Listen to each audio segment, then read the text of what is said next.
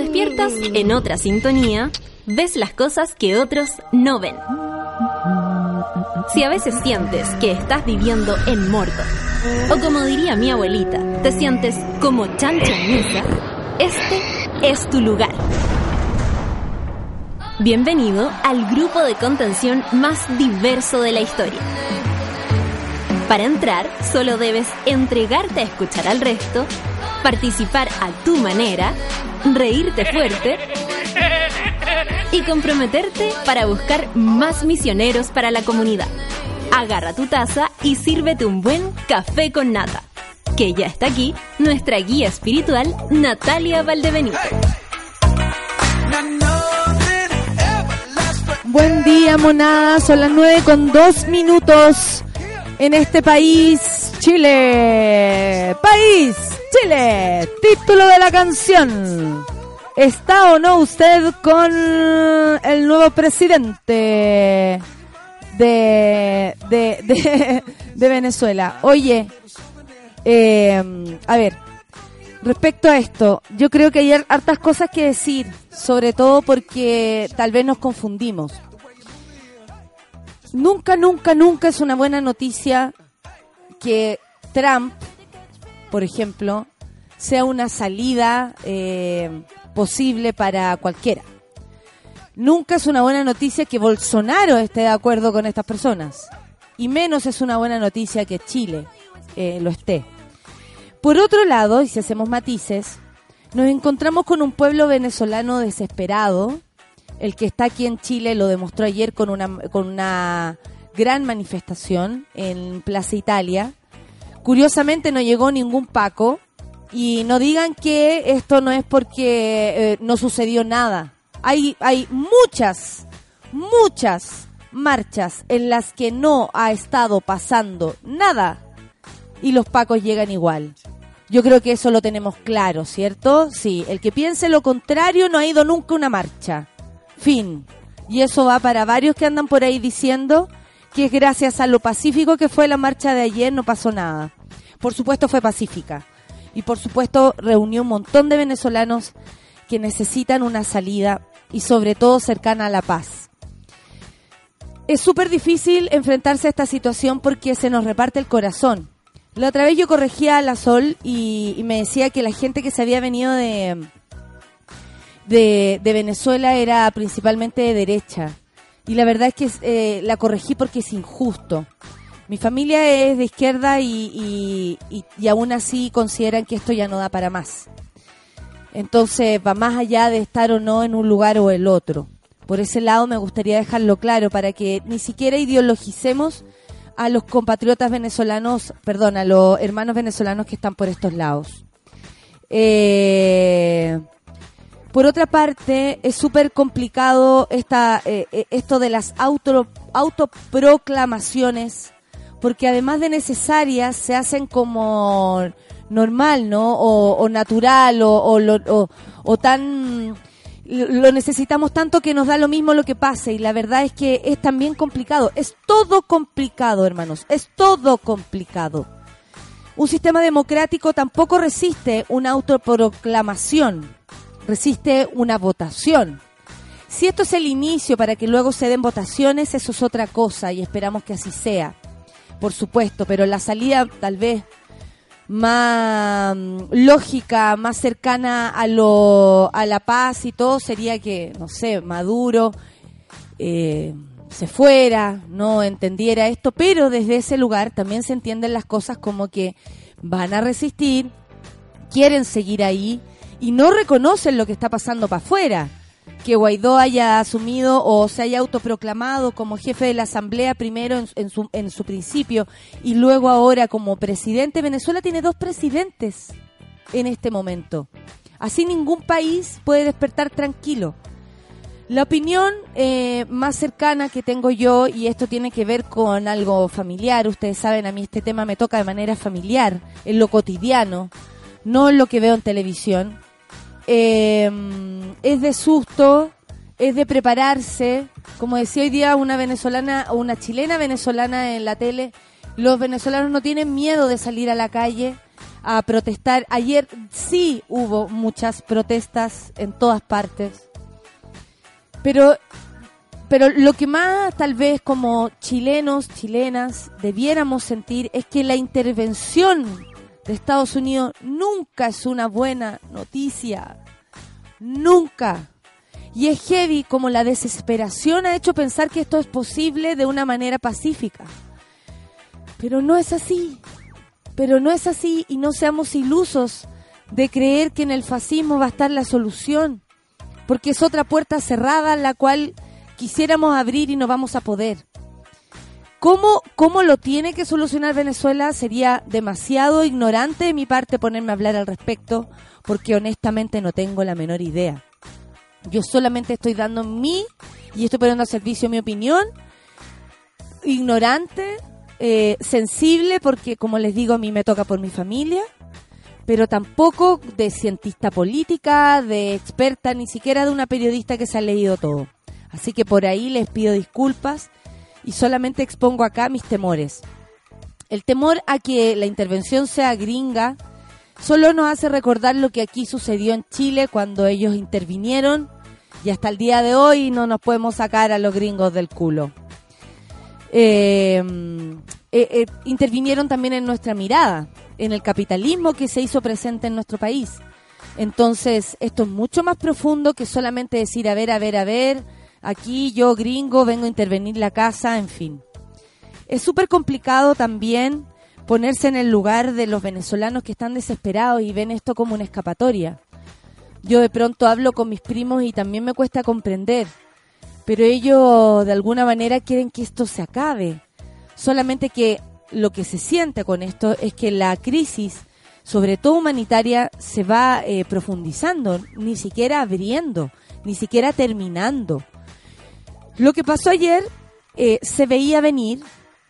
El 23 de enero era una fecha que se había hecho un llamado, eh, así que esto iba a ocurrir igual. Aparte se celebraba o conmemoraba el fin de otra de las dictaduras que ha tenido Venezuela, entonces era una fecha emblemática. Pero por otro lado, eh, también se preparaban las personas para decir basta, para explicarle a Maduro y a quienes están ahí todavía resistiendo en el poder, y estoy hablando de todo un montón de gente asociada también. Aquí está el poder, están los militares, están quienes trabajan para Maduro desde todo punto de vista, medios de comunicación, etcétera, eh, que no reconocen ni siquiera las manifestaciones de los de los oponentes. Y cuando en un país no se reconoce una oponencia, es decir, que hay gente que opina distinto a mí, la crisis es aún más profunda. Porque si ellos no asumen que existe otra mirada, es imposible que nos abramos a todo, ¿no? A, que incluso un presidente sea capaz de decir, tengo que retirarme, aquí hay un pueblo que dice que yo me debo ir. Es súper confuso, es súper eh, atractivo también opinar tal vez y hacerse parte, pero si somos honestos y respecto a la historia y si hacemos eh, memoria nosotros también, es súper complicado enfrentarse a una situación donde la violencia es parte de la solución. Y ahí es donde no podemos estar ni con Maduro ni con Trump. Son las 9 con 10 minutos y vamos a escuchar a Post Malone con Wow, Café con Nata en Súbela.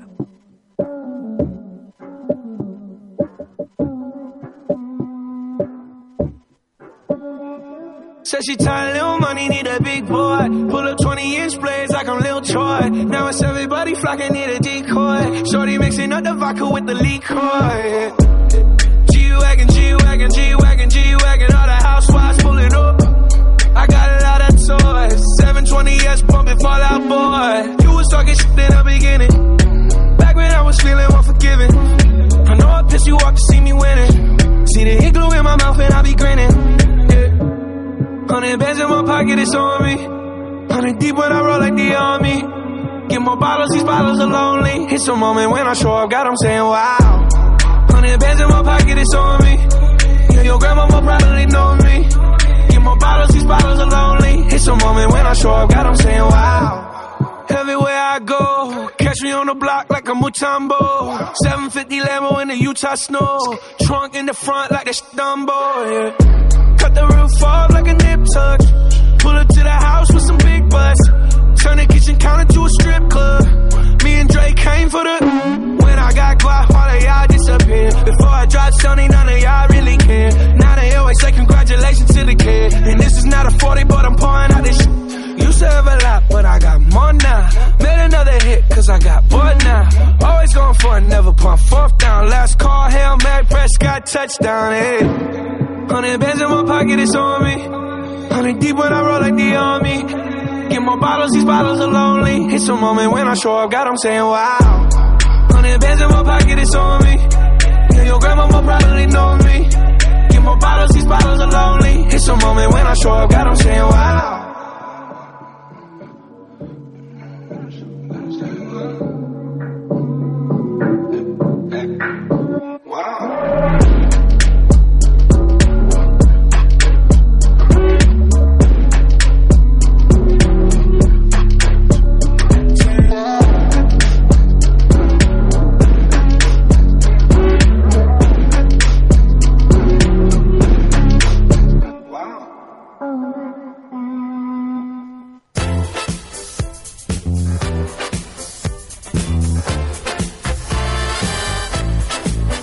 Son las 9 con 12 minutos. Oye, la canción cortita. No, dos minutos está bien, Lucho. Tres minutos duró. Ah, Ah, do- 2.26, tienes razón. Eh, ¿Es cortita la canción o eh, qué? qué Promedio, eh? tres y medio es promedio actual, yo creo. Perfecto.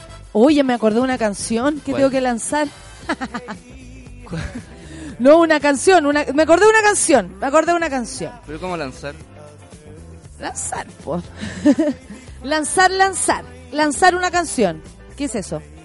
Publicarla. Ah, Ah, oye, estamos hablando de Venezuela. Juan, eh, Juan Guaidó, Trump y varios países latinoamericanos reconocen al presidente de la Asamblea de Venezuela como presidente encargado del país. Esa es la figura que tiene, ¿no?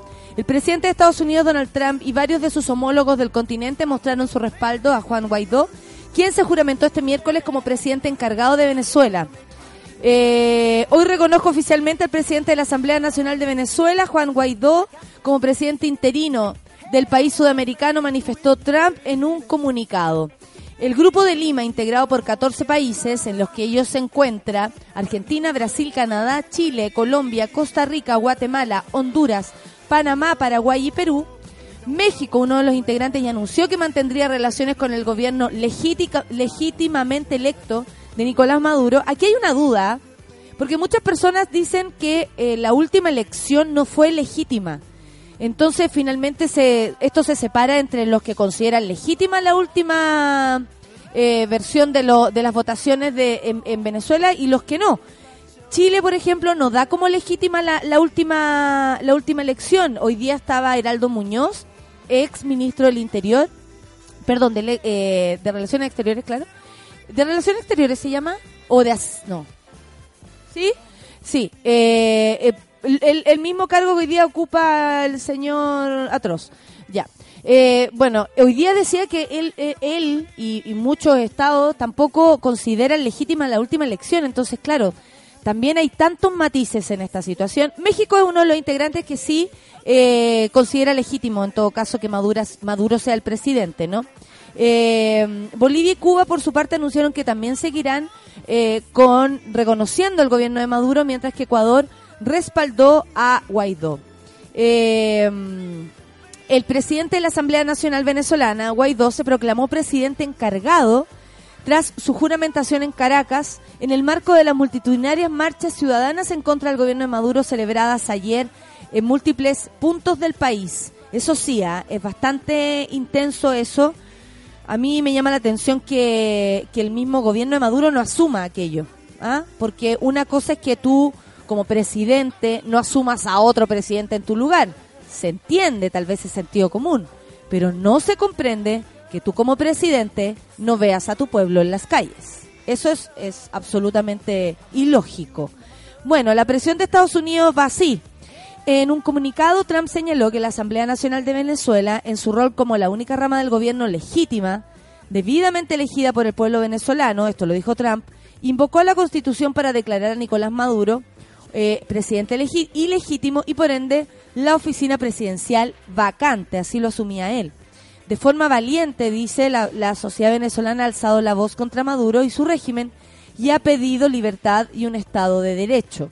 Yo no sé si Trump significa libertad y Estado de Derecho, es por eso que yo siempre lo pongo desde ese lugar, ¿no? No puede ser que Trump sea la salida de un problema. Bueno, advirtió también que seguirá utilizando todo el peso diplomático y económico de Estados Unidos para presionar hacia la restauración de la democracia en Venezuela.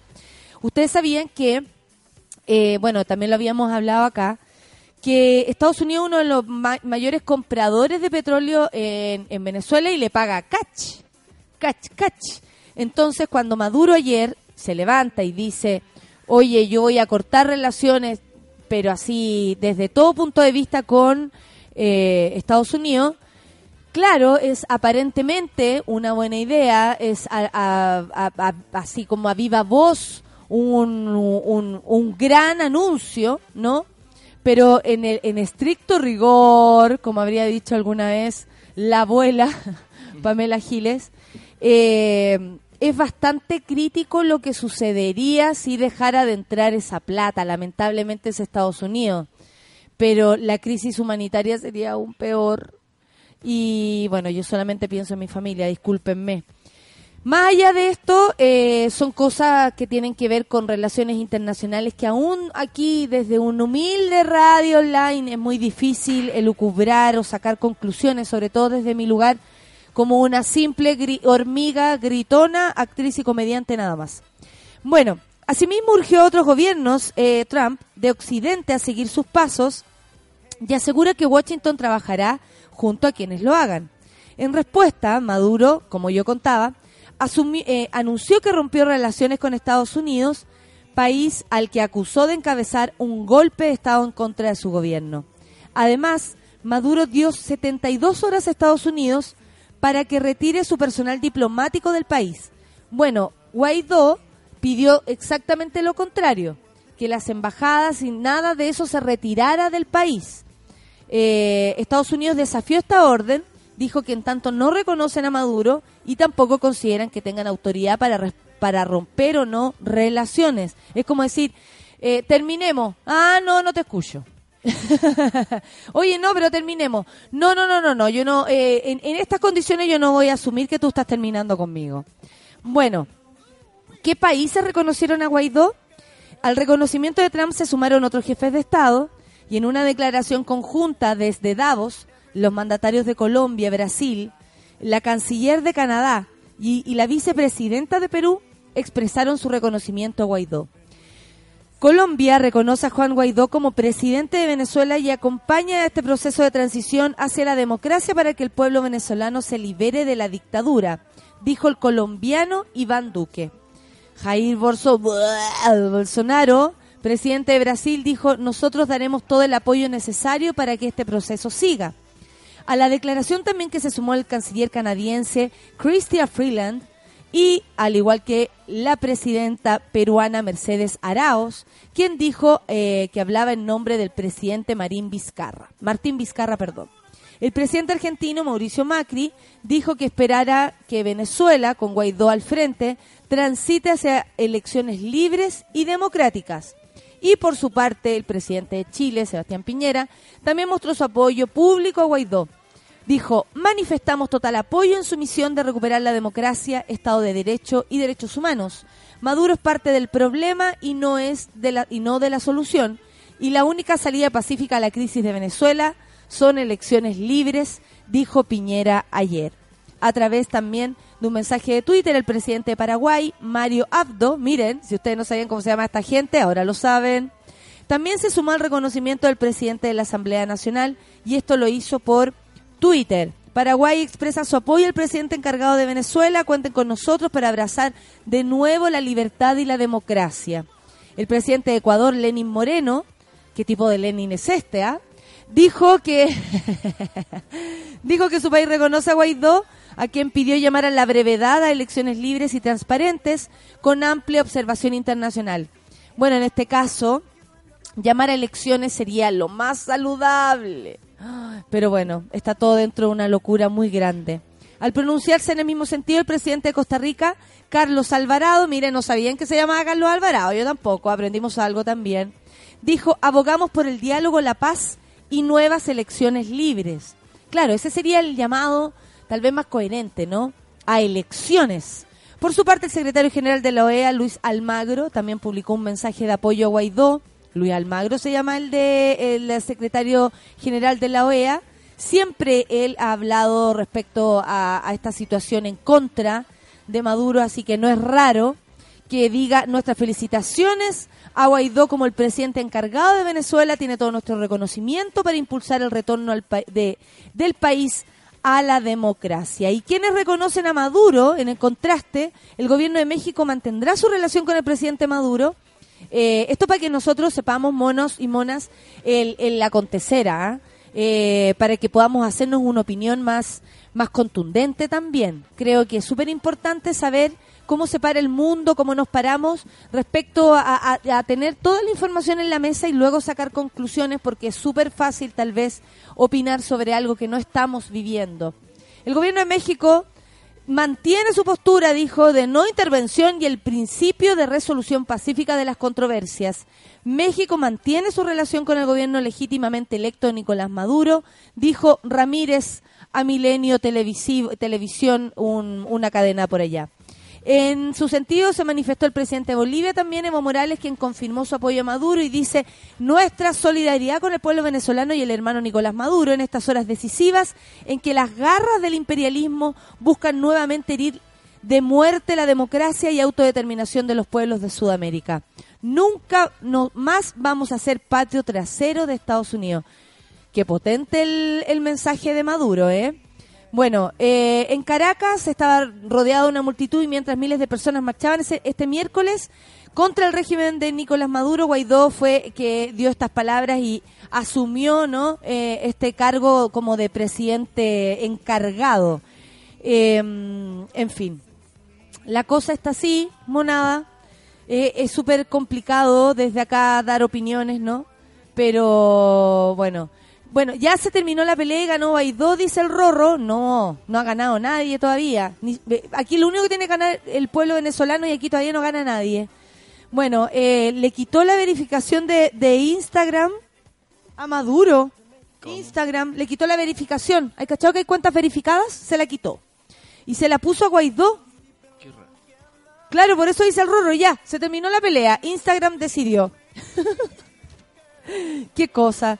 Compañera de pega dice el Luis Fe Pimpín, es venezolana. Ayer juntos vimos las transmisiones, todos juntos en la oficina. Ella nos apretaba la mano eh, a los que estábamos al lado y muy preocupada nos contaba todo. Y con mucha alegría de ver cómo estaban levantándose eh, contra el gobierno actual de Maduro. Pero también nos comentaba que Guaidó es lo mismo que Trump y Bolsonaro. Hay mucho miedo por lo que viene. Se teme que en cualquier momento hay un golpe de Estado y no sabe qué va a pasar con ella en su calidad de migrante con Ruth chileno. Eh, lo mismo pensamos nosotros como familia amiga, así que mm, no sé, vamos en camino de entender esto, ¿no? Ayer pregunté qué pasa si varios países no reconocen la legitimidad del presidente. ¿Qué pasa? ¿Se puede mantener un gobierno autónomo? Dice la Rosa Salomón. Nadie me supo responder. Bueno, yo tampoco soy la persona para que te lo responda, pero sin duda que lo único que hace a un presidente legítimo son las elecciones. Eso se sabe. En un sistema democrático mundial es lo único que podría a nosotros hacernos decir que otro presidente es legítimo. El punto, eh, y nunca los países externos son los que determinan un presidente de un país. Estos son ayudas, eh, podrían decirse simbólicas, que hacen un que hacen un llamado de atención a lo que ocurre en la opinión pública respecto a un país, a las intenciones, a señales de alguna manera que, como decía Luis Pimpín, a propósito de, de su amiga venezolana, también hace, hacen esa reflexión, ¿no? Como quién es Guaidó, primero que todo, un joven de 35 años, eh, y- y por otra parte, qué es lo que viene, porque claro, saquemos a Maduro, pero en qué situación también queda el país. Es bastante mm, eh, eh, contradictorio todo esto. La Celia Alejandra dice ayer igual cortaron la calle, esto habla de la, de la manifestación que hubo con los venezolanos acá al otro lado, en Plaza Italia, Mira, porque la Nat Guevara dice, curiosamente no llegó ningún Paco a la marcha de ayer y para nosotros los, los Pacos llegan antes que, eh, que una, dice. Bueno, y Sol le responde, será porque se saben comportar, a lo que le vamos a responder todos juntos. La Celia le dice, ayer igual cortaron la calle y eso está absolutamente prohibido. Y yo- Por menos llega el guanaco. Yo he visto marchas donde van 50 personas súper tranquilas y llega el guanaco y, y deja la caga. Nosotras estábamos, nosotras estábamos en, eh, eh, apoyando a las compañeras argentinas a propósito de la ley de aborto ese día que se votaba en el Senado por allá y nos sacaron inmediatamente y a punta de guanaco. O sea, aquí no estamos hablando de una ley pareja. Celia, eh, claro, por eso digo, cuando no han ido a una marcha, es súper fácil opinar desde el teclado y decir, claro, se están portando bien. Sí, pero ¿cuántas marchas hay en que la gente se porta fantástico y son los pacos los que llegan a disolver de manera violenta? Perdón, pero en la marcha última que hicimos de mujeres a propósito del aborto, apuñalaron tres mujeres y nunca se manifestaron tan fuertemente como lo han hecho en otras oportunidades, ni los ministros, ni nada. Entonces, también estamos hablando de aquí de, de permitir ciertas cosas y de, y de, y del actuar correcto de carabineros. Finalmente, ayer actuaron correctamente. No hay ningún, no hay ningún disturbio, no procedemos. Dejamos que la gente se manifieste sin alterar el orden, no procedemos. Eso pasó, ¿no? ¿Eso pasó? Bueno, en fin. Eh, gracias Celia, gracias Celia Alejandra. Tiene, tiene un nombre venezolana y yo no sé si es venezolana. Costillar dice, hola monada, lo que da mucho susto es que el señor Maduro tiene a las Fuerzas Armadas de su lado. Por supuesto que da susto, pues, por supuesto. Oye, la gente me estaba preguntando a propósito del show en Coquimbo. No podemos ir a Coquimbo. Suspendieron Coquimbo completamente. Las conversaciones esta semana eh, daban vuelta el tema del terremoto. El casino, voy a cambiar el tema rotundamente, porque sigue temblando en la zona de la cuarta región. La Maritza nos cuenta que se despertaron con un temblor muy fuerte hoy día en la mañana, entonces la situación, eh, bueno, Chile es así, puede temblar siempre y siempre podemos estar enfrentados a esta situación. Eh, bien lo sé yo que le temo a esto, imagínate, si ya lo aprendí yo, ¿cómo no lo va aprender el resto? El punto es que eh, los daños del terremoto fueron bastantes. Y en el casino, que es donde íbamos a actuar, con Sin Miedo este fin de semana, jueves y viernes, eh, las ventas de entradas iban bien y todo. Y lo primero que yo pongo la luz de alerta fue el lunes, que les digo, a ver, la Luisa me había mandado una foto, me había puesto que, cómo ayudan nuestros monos, ¿ah? Nuestras amigas también a esta altura. Y entonces yo me asusté y dije, ¿cómo voy a llevar a mi equipo? Somos 12 personas. ¿Y cómo voy a encerrar a mil personas en un salón con condiciones no óptimas? Y no estamos hablando de condiciones las mínimas. No, el sector tiene que estar absolutamente adecuado para que entre esa tal cantidad de gente y para que un equipo de trabajo, tanto de ellos como mío, puedan trabajar ahí con tranquilidad y no les salte un foco en la cara. Aquí estamos hablando de seguridad. Entonces se, se pidió, al menos yo pedí un informe, y lo primero que se dijo fue que se podía hacer la función del viernes porque los arreglos llegaban hasta hoy día. Pero resulta que eh, fue un arquitecto el cual revisó profundamente eh, lo que está pasando en el casino de, de, de la zona de Coquimbo y no da. No da la seguridad, no llegan, se cayó de verdad, hubo problemas con el aire acondicionado del lugar, hubo destrozos, vidrios eh, y los y los y donde se hacen los shows, los salones, los eventos, los escenarios tienen un- una parrilla donde la iluminaria de verdad es, si no está seguro, puede ser un esto puede ser un atentado contra nuestras vías voluntarios si nos vamos a parar allá.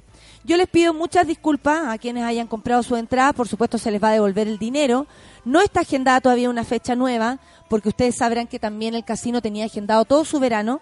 Entonces esto también le provoca problemas y yo tampoco le voy a robar la fecha a nadie, así que esto se hace de manera ordenada. Y por otra parte, no podía poner en riesgo mm, eh, la integridad y la dignidad de cada uno de nosotros. Nosotros vamos a trabajar para allá y yo no puedo hacer trabajar a mi equipo en condiciones que no son las óptimas, porque yo tampoco podía pedir que lo arreglaran más o menos. tenía que pedir que lo arreglaran completamente y la verdad esta no es una decisión mía, esto es una decisión que tomó el casino de suspender todo evento eh, por un buen rato, lamentablemente, por supuesto para todos, y en base a la seguridad de todos nosotros. Así que, Maritza, ese es el, ese es el, el mensaje, no podemos hacer el show porque el casino no se encuentra en las condiciones para hacerlo, ¿ya? Se cayó, se cayeron ciertas partes, el terremoto provocó cosas y quiero que me cuenten cómo está la situación ahora por allá, porque nos podemos olvidar, nos podemos distraer, pero sigue terremoteando, se sigue moviendo y eso también provoca que los arreglos no funcionen, ¿no? Si tú arreglas algo y se te vuelve a mover, se te cae otra vez. Entonces, por supuesto que hay que dejar que pase agüita y, que la situación se, se tranquilice, porque en pos de la seguridad de ellos y de nosotros no se puede. Son las 9 con 32 y vamos a escuchar a Bomba Estéreo con To My Love. Esta le gusta a mi, a mi sobrina. Ay, qué linda. Café con Atenzuela.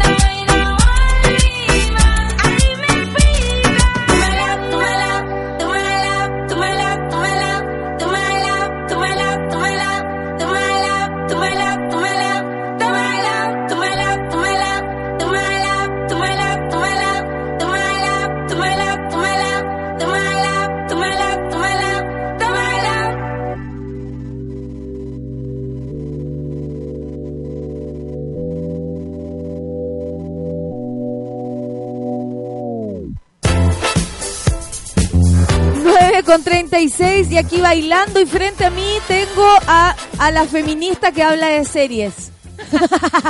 Qué bonito. Clau, oye Clau, esta semana ha sido tan linda para ti porque además has tenido dos programas satélite, ella, a propósito de la entrega de los Oscars y ha sido súper bien recibido por el público y tú lo has pasado chancho. Sí, lo, lo hemos pasado muy Con bien. la Carla Muchacha. Con Carlos Sánchez. Eh, estuvimos haciendo ayer y antes de ayer un especial sobre la radio Oscars y tuvimos que hacer una parte 2 porque la parte 1 nos quedó corta, no alcanzamos a comentar todas las categorías, al menos las más importantes, mejor película, director. Y ayer hicimos ¿Puedo hacer una pregunta respecto a eso? Yo sé que venía a contarme otra cosa, pero eh, las nominaciones de Roma eh, se podrían considerar 10 nominaciones, maravilloso, yo lo encuentro. Sí. ah, Yo estoy en todas, a todas sí, a todas sí. Te he prometido. No. esa es como la canción que pusimos de Roma. Eh, es también un, es como una, mm, es otro muro que pone, eh, eh, a propósito del muro de Trump en contra de los mexicanos y de cualquiera de nosotros, eh, es también una forma de, porque Hollywood se, se ha enfrentado a Trump desde que apareció, Sí. tanto como por figuras en lo particular, no sé, Meryl Streep hablando, en fin, como con señales como esta. Esto también tiene que ver con eso, es primera vez que una película mexicana está en la categoría gringa, digamos. Sí, es la primera vez que una película en español está considerada dentro de los nominados a mejor película. Y eso no es lo único porque además Roma es una película de Netflix. Y es la primera vez que Netflix también llega a esa instancia como a, a, a- a mantener el reconocimiento que su contenido está haciendo también, ¿cachai? Vamos Netflix. Oye, y Sí. se va a revisar todo de parte de la gente los derechos de autores y cosas. Yo voy a esperar ella para atrás eso porque el otro día Chile Actores decía que también van a pelear por los derechos intelectuales y, y de imagen en Netflix. Sí, está acuático eso. Ahí Bueno, voy a hacer el programa desde Tumbuctú.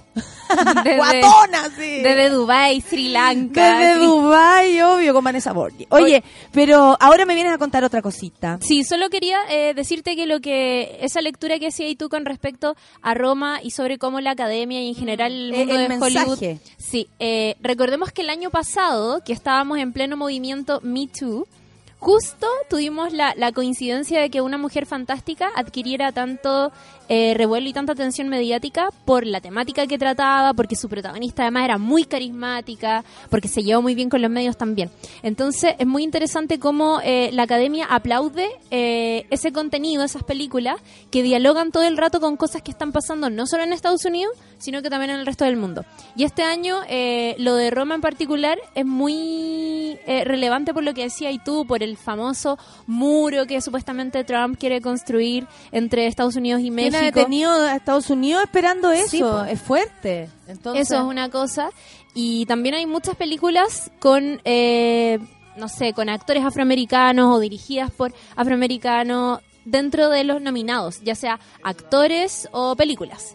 Y mucha temática también en ese sentido. ¿Cachai? Tenéis, por ejemplo, Black, Black Clansman, que es la película de Spike Lee, eh, donde Spike Lee se llevó su primera nominación a Mejor Director, que es una película que no sucede en esta época, sucede en los años 70 en, un contexto donde en Estados Unidos la población afroamericana luchaba mucho por respeto, por ser reconocida, porque por respeto al final. Y, mm, y la película se trata de un policía afroamericano muy joven que de verdad quiere ser policía y, y, y- y quiere ser como dedicarse a la, a la parte como de espía, de espionaje. Entonces él se eh, infiltra en el Ku Klux Klan. a- O sea, como que llama un día al Ku Klux Klan para saber qué Hola. onda este grupo. Hola, ¿puedo participar? Claro. Pero da su nombre real y eso es un error. Entonces, eh, tiene que, como él, como afroamericano, no puede ir al Ku Klux Klan y decir, hola, quiero ser parte. O sea, esa investigación jamás iba a ser posible. Un compañero de él toma su nombre, se hace pasar por él y se infiltra. Y su compañero judío, que es otra cosa que odia el Ku Klux Klan. Entonces, es una película que habla sobre grupos de odio, que es- no sucede ni ac- no sucede acá en Chile y no sucede en esta época, pero seguramente si ustedes la ven se van a recordar de personajes que están en sus países Eh. o de grupos que protestan en sus países por cosas por discursos de odio, ¿cachai? En favor de Exacto. discursos de odio. Y, y también en la industria del entretenimiento la que le está dando una señal a Trump donde se supone él también salió de ahí. Sí, po, ¿Cierto? todo. Es como nunca está, nunca hemos estado contigo, me imagino que se van a multiplicar los los los, los discursos, a- bueno, a favor de, de tantas causas, ¿no? Que hay que poner en, en la palestra, pero eh, Roma da a entender eh, el espaldarazo a México. Sí, Y eso es súper fuerte, es súper fuerte. es muy fuerte. Está hablada en español. Sí. O sea, me estáis, me estáis, Oye. Y cacha que Roma tuvo su polémica también porque cuando la subieron a la plataforma de Netflix, en España no encontraron otra mejor idea que ponerle subtítulos en español de España. Y al qué ordinario, ¿o no? qué ordinario. Joder, como algo así, como... Sí, como- Es que España es especialmente cerrado en ese aspecto. De hecho, a propósito me acordé que estaba cantando eh, Joan Manuel Serrat. ¿Sí? ¿Era Serrat? Sí, Juan sí. Y, y en, Cataluña. Y le piden cantar en catalán. Le gritan. Oh. Y él le dice así, onda, primero yo vengo acá desde antes que tú y yo canto en español de España, sorry, y voy a seguir haciéndolo así. O sea, es tan cerrado, tanto los catalanes como los españoles, y uno entrando allá se da cuenta, todo está traducido, todo, y es terrible porque todo se ve así como de Hashmar. Entonces, es como que uno no se puede concentrar en las películas. Todos hablan de esa forma. Es y real. molesta. Obvio que molesta, y molesta también porque España es el país que no, no solamente es el colonizador de América Latina, sino que también es el que ha ostentado desde siempre la institucionalidad de la lengua, ¿cachai? Absolutamente. Ellos, ellos son los únicos que hablan bien. Claro, exacto. Y lo que hacían ahí era como eh, asumir que quizás en Latinoamérica hablamos con un español que es muy coloquial, entonces ellos lo ponían como, como debería ser. Y Alfonso Cuarón se enojó y dijo que le parecía de muy mal gusto, eh, muy como, no me que le acuerdo. falta el respeto, yo cacho, Sí. a, la, a la misma película. Por supuesto, no me acuerdo cuál fue la- las palabras que utilizó, pero quiso decir en concreto que, que era una falta de respeto para la comunidad latinoamericana, que en España se estuviera entendiendo como que cada poco más que hablamos un idioma, un dialecto de mierda, ¿cachai?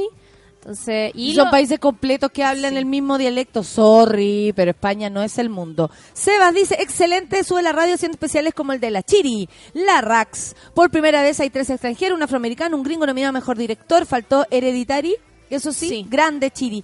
¿Qué eh, vienes a contarnos? Vengo a contarles que hoy día a las 7 de la tarde en la sala de microcine de la Escuela de Periodismo de la Universidad de Chile, campus Juan Gómez Millas en Macul, para los que no, o sea, en Ñuñoa, perdón, eh, voy a estar con Lula Almeida, que es mi compañera de podcast, nos, para los- Lula. Lula Almeida, una Lo ídola. máximo Lula, ronquita Lula, siempre ronquita y ahora pasando por un muy gran momento. Por un gran momento. gran. Eh, para los que no saben, yo aparte tengo un podcast de series con un compañero y otra, co- Sí. y otra compañera feminista que es la Lula Almeida, que vino hace unos capítulos al baño de mujeres. Ella es guionista de, de teleserie, está escribiendo la próxima teleserie nocturna del Mega. Y hoy día vamos a estar con ella, hoy día en la tarde en un encuentro organizado por las Vaginas Ilustradas, que se llama Feministas que ven series. Y vamos a estar hablando de eh, personajes femeninos en grandes sitcoms de amigos. Y, y como el análisis es desde el feminismo, como eh, en qué se fallaba, cómo eran, eh, o, o qué personaje era especialmente feminista y pasaba piola, o, o era Todo como... eh, perfecto. ¿Y qué- cuáles son las series? ¿Se puede decir o es sorpresa? Sí, no, se puede decir, sí lo hemos anunciado todo el rato. Yo soy especialista en Seinfeld, a mí me gusta mucho el personaje de Me encanta que diga Elaine. que es especialista. Elaine, no, es que No, Elaine es que es, Elaine otra es cosa. Elaine es otra cosa. Yo voy a hablar un poco sobre feminismo en Seinfeld, que fue como la serie que abrió paso a estas otras dos. Y de hecho, si es que ven Seinfeld, se van a dar cuenta que How I Met Your Mother y Friends se le copian caleta de chistes. Eh, la Lula va a hablar de no Friends te preocupes, los chistes copiados son eh, a, a la orden del día. a la orden del sí, día. no te preocupes. La Lula es especialista en Friends y va a hablar de eh, feminismo ahí. Ross Geller, qué tan mierda era. qué- Como los personajes también fueron eh, mutando, en fin. ¿Qué temáticas eh, estuvieron adelantadas a su época y cuáles ahora nos parecen negadas? Claro, absoluto. Y vamos a hablar también de eh, la más reciente de las series de sitcoms de amigos de Nueva York, que es How I Met Your Mother. Eh, que es que ahí va va a estar hablando un poco no me la Ori, que es mí, fíjate. A mí me gustó muchísimo. Me encantan los actores, es sí. larga, pero va Sí. absolutamente en otro tono que Friends y Seinfeld. Es Sí, mucho es más cierto. emocional. Tiene una cuestión como Ah, emotiva, por eso no sentimental, engancho. muy fuerte. Igual es comedia, pero tiene ese otro componente. A mí me ponís como ah, la musiquita y yo voy a la chucha. Cambio, cambio, cambio, cambio. Chao, chao. Sí. Así que vamos a estar hablando de eso, de personajes femeninos en estas sitcoms, de chistes que eh, quizás en los 90 o principios de los 2000 eran muy graciosos, pero que ahora no hacen tanto sentido. Sí. ¿Sabéis qué me pasa con Elaine que, que- de, de, de Seinfeld? Que incluso su estética Sí. ya habla mucho, su forma de vestir, su, bueno, ser la única mujer de un grupo de hombres, súper variados los hombres eh, y todo, pero eh, el, el- la, mm, como el, el, el ataque o, o lo contrario que son con Constanza, ¿no? Que es como, él es como... Ese es el machismo un la simio sociedad así absoluto, ¿cachai? Entonces, como, pero yo creo que desde lo, hasta lo físico, qué increíble cómo las mujeres nos conectamos también desde ahí. Uno desde la casita se puede sentir como más cómoda viendo Elaine, ¿o no? Eh, que en un momento a Rachel, por ejemplo, que era demasiado rica o, o no sé qué. Pero después cuando uno entra en la, en la en- como en la humanidad de los personajes, va entendiendo todo y cómo se ríe cada personaje de eso mismo, de lo rica que es, o de lo mala que es, o de lo que o lo, lo que funciona en el en el ambiente pero a mí me pasó me pasa me pasa eso Sí. con, con ese personaje que siento que me- desde la igual. estética ya me ya me convence ya me hace sentir cómoda A mí me pasa exactamente lo mismo y de hecho algo que voy a comentar hoy día en la tarde va a ser un poco la historia sobre cómo Seinfeld llegó a incluir un personaje femenino que originalmente no lo tenía. Pero el canal les dijo, oye, puta, a Larry David y a Jerry Seinfeld, que son los creadores, oye, todo bien con el piloto, pero tiene que haber un personaje femenino. claro ¿Y porque eran muy bonitos los personajes de Claro. hombre también Pero, o sea, son increíbles, son, increíbles son muy buenos. son bacanes Pero- pero resistías Sí, resistía, Resistía. pero el personaje de Elaine es fundamental y en cómo ese personaje femenino no obede no no estaba diseñado para obedecer a ningún estereotipo como típico de feminidad. No era la sexy, no era la tonta, al contrario, Elaine era todo. Elaine es la más inteligente del grupo y eso no es menor. sí sí y la Eh, y la salida está ahí y tampoco maternal cero. ¿Cachai? cero, que cero, también a veces se da a entender que una mujer es inteligente porque Sí. soluciona y, y, y- y maternalmente arregla la situación. Y, oh, qué inteligente la mujer, pero en verdad es la mamá. Sí. Y aquí no. Aquí es como desde, desde la, la plenitud de una mujer. El Luis dice que heavy, el Luis Fepin Pin, Sí. dice que heavy que antes el feminismo lo tenían que meter como contrabando en una serie. Sí, po. Absolutamente, amiga. Y, y yo creo que a- en algunos casos ni siquiera fue como concreto, como hagamos de este un personaje feminista. Era solo poner a una mujer en representación de y otras. listo, ya, con esto estamos, aprobamos. Oye, repitan la- la- el horario de la charla de la de, de- sobre series, dice la Javiera Lecourt. Es- No la Javi Kurt, Lecourt. Lecourt. Es hoy día a las 7 de la tarde en la sala de microcine de eh, Licey, que es la donde está la Escuela de Periodismo de la Universidad de Chile. Queda en el campus eh, Juan Gómez Millas, que está en José Pedro Alessandri con Fuiste toda tu Grecia. vida. Toda mi vida. Hoy día voy a regresar ahí. Una cosa muy importante es que es una, como organiza Vaginas Ilustradas, que también hace talleres literarios, es una instancia segura solo para mujeres. Eso, ¿Es eh, separatista? Sí, es separatista. Perfecto. ¿Sabes qué? Yo te y voy a es preguntar- gratuito. Es gratuito. Eso es súper importante. No hay que inscribirse en ninguna parte, solo ir.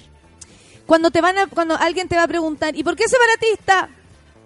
Eh, bueno, porque ya hay suficientes espacios donde, donde, sí, porque hoy ¿Dónde está pasado a Coco? Fin. Mm, sí.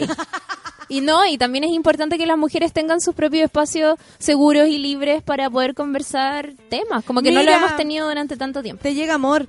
Puta que es bacán escuchar a la Chiri. Amamos tu trabajo y tu participación en especiales. Más programas con la Chiri.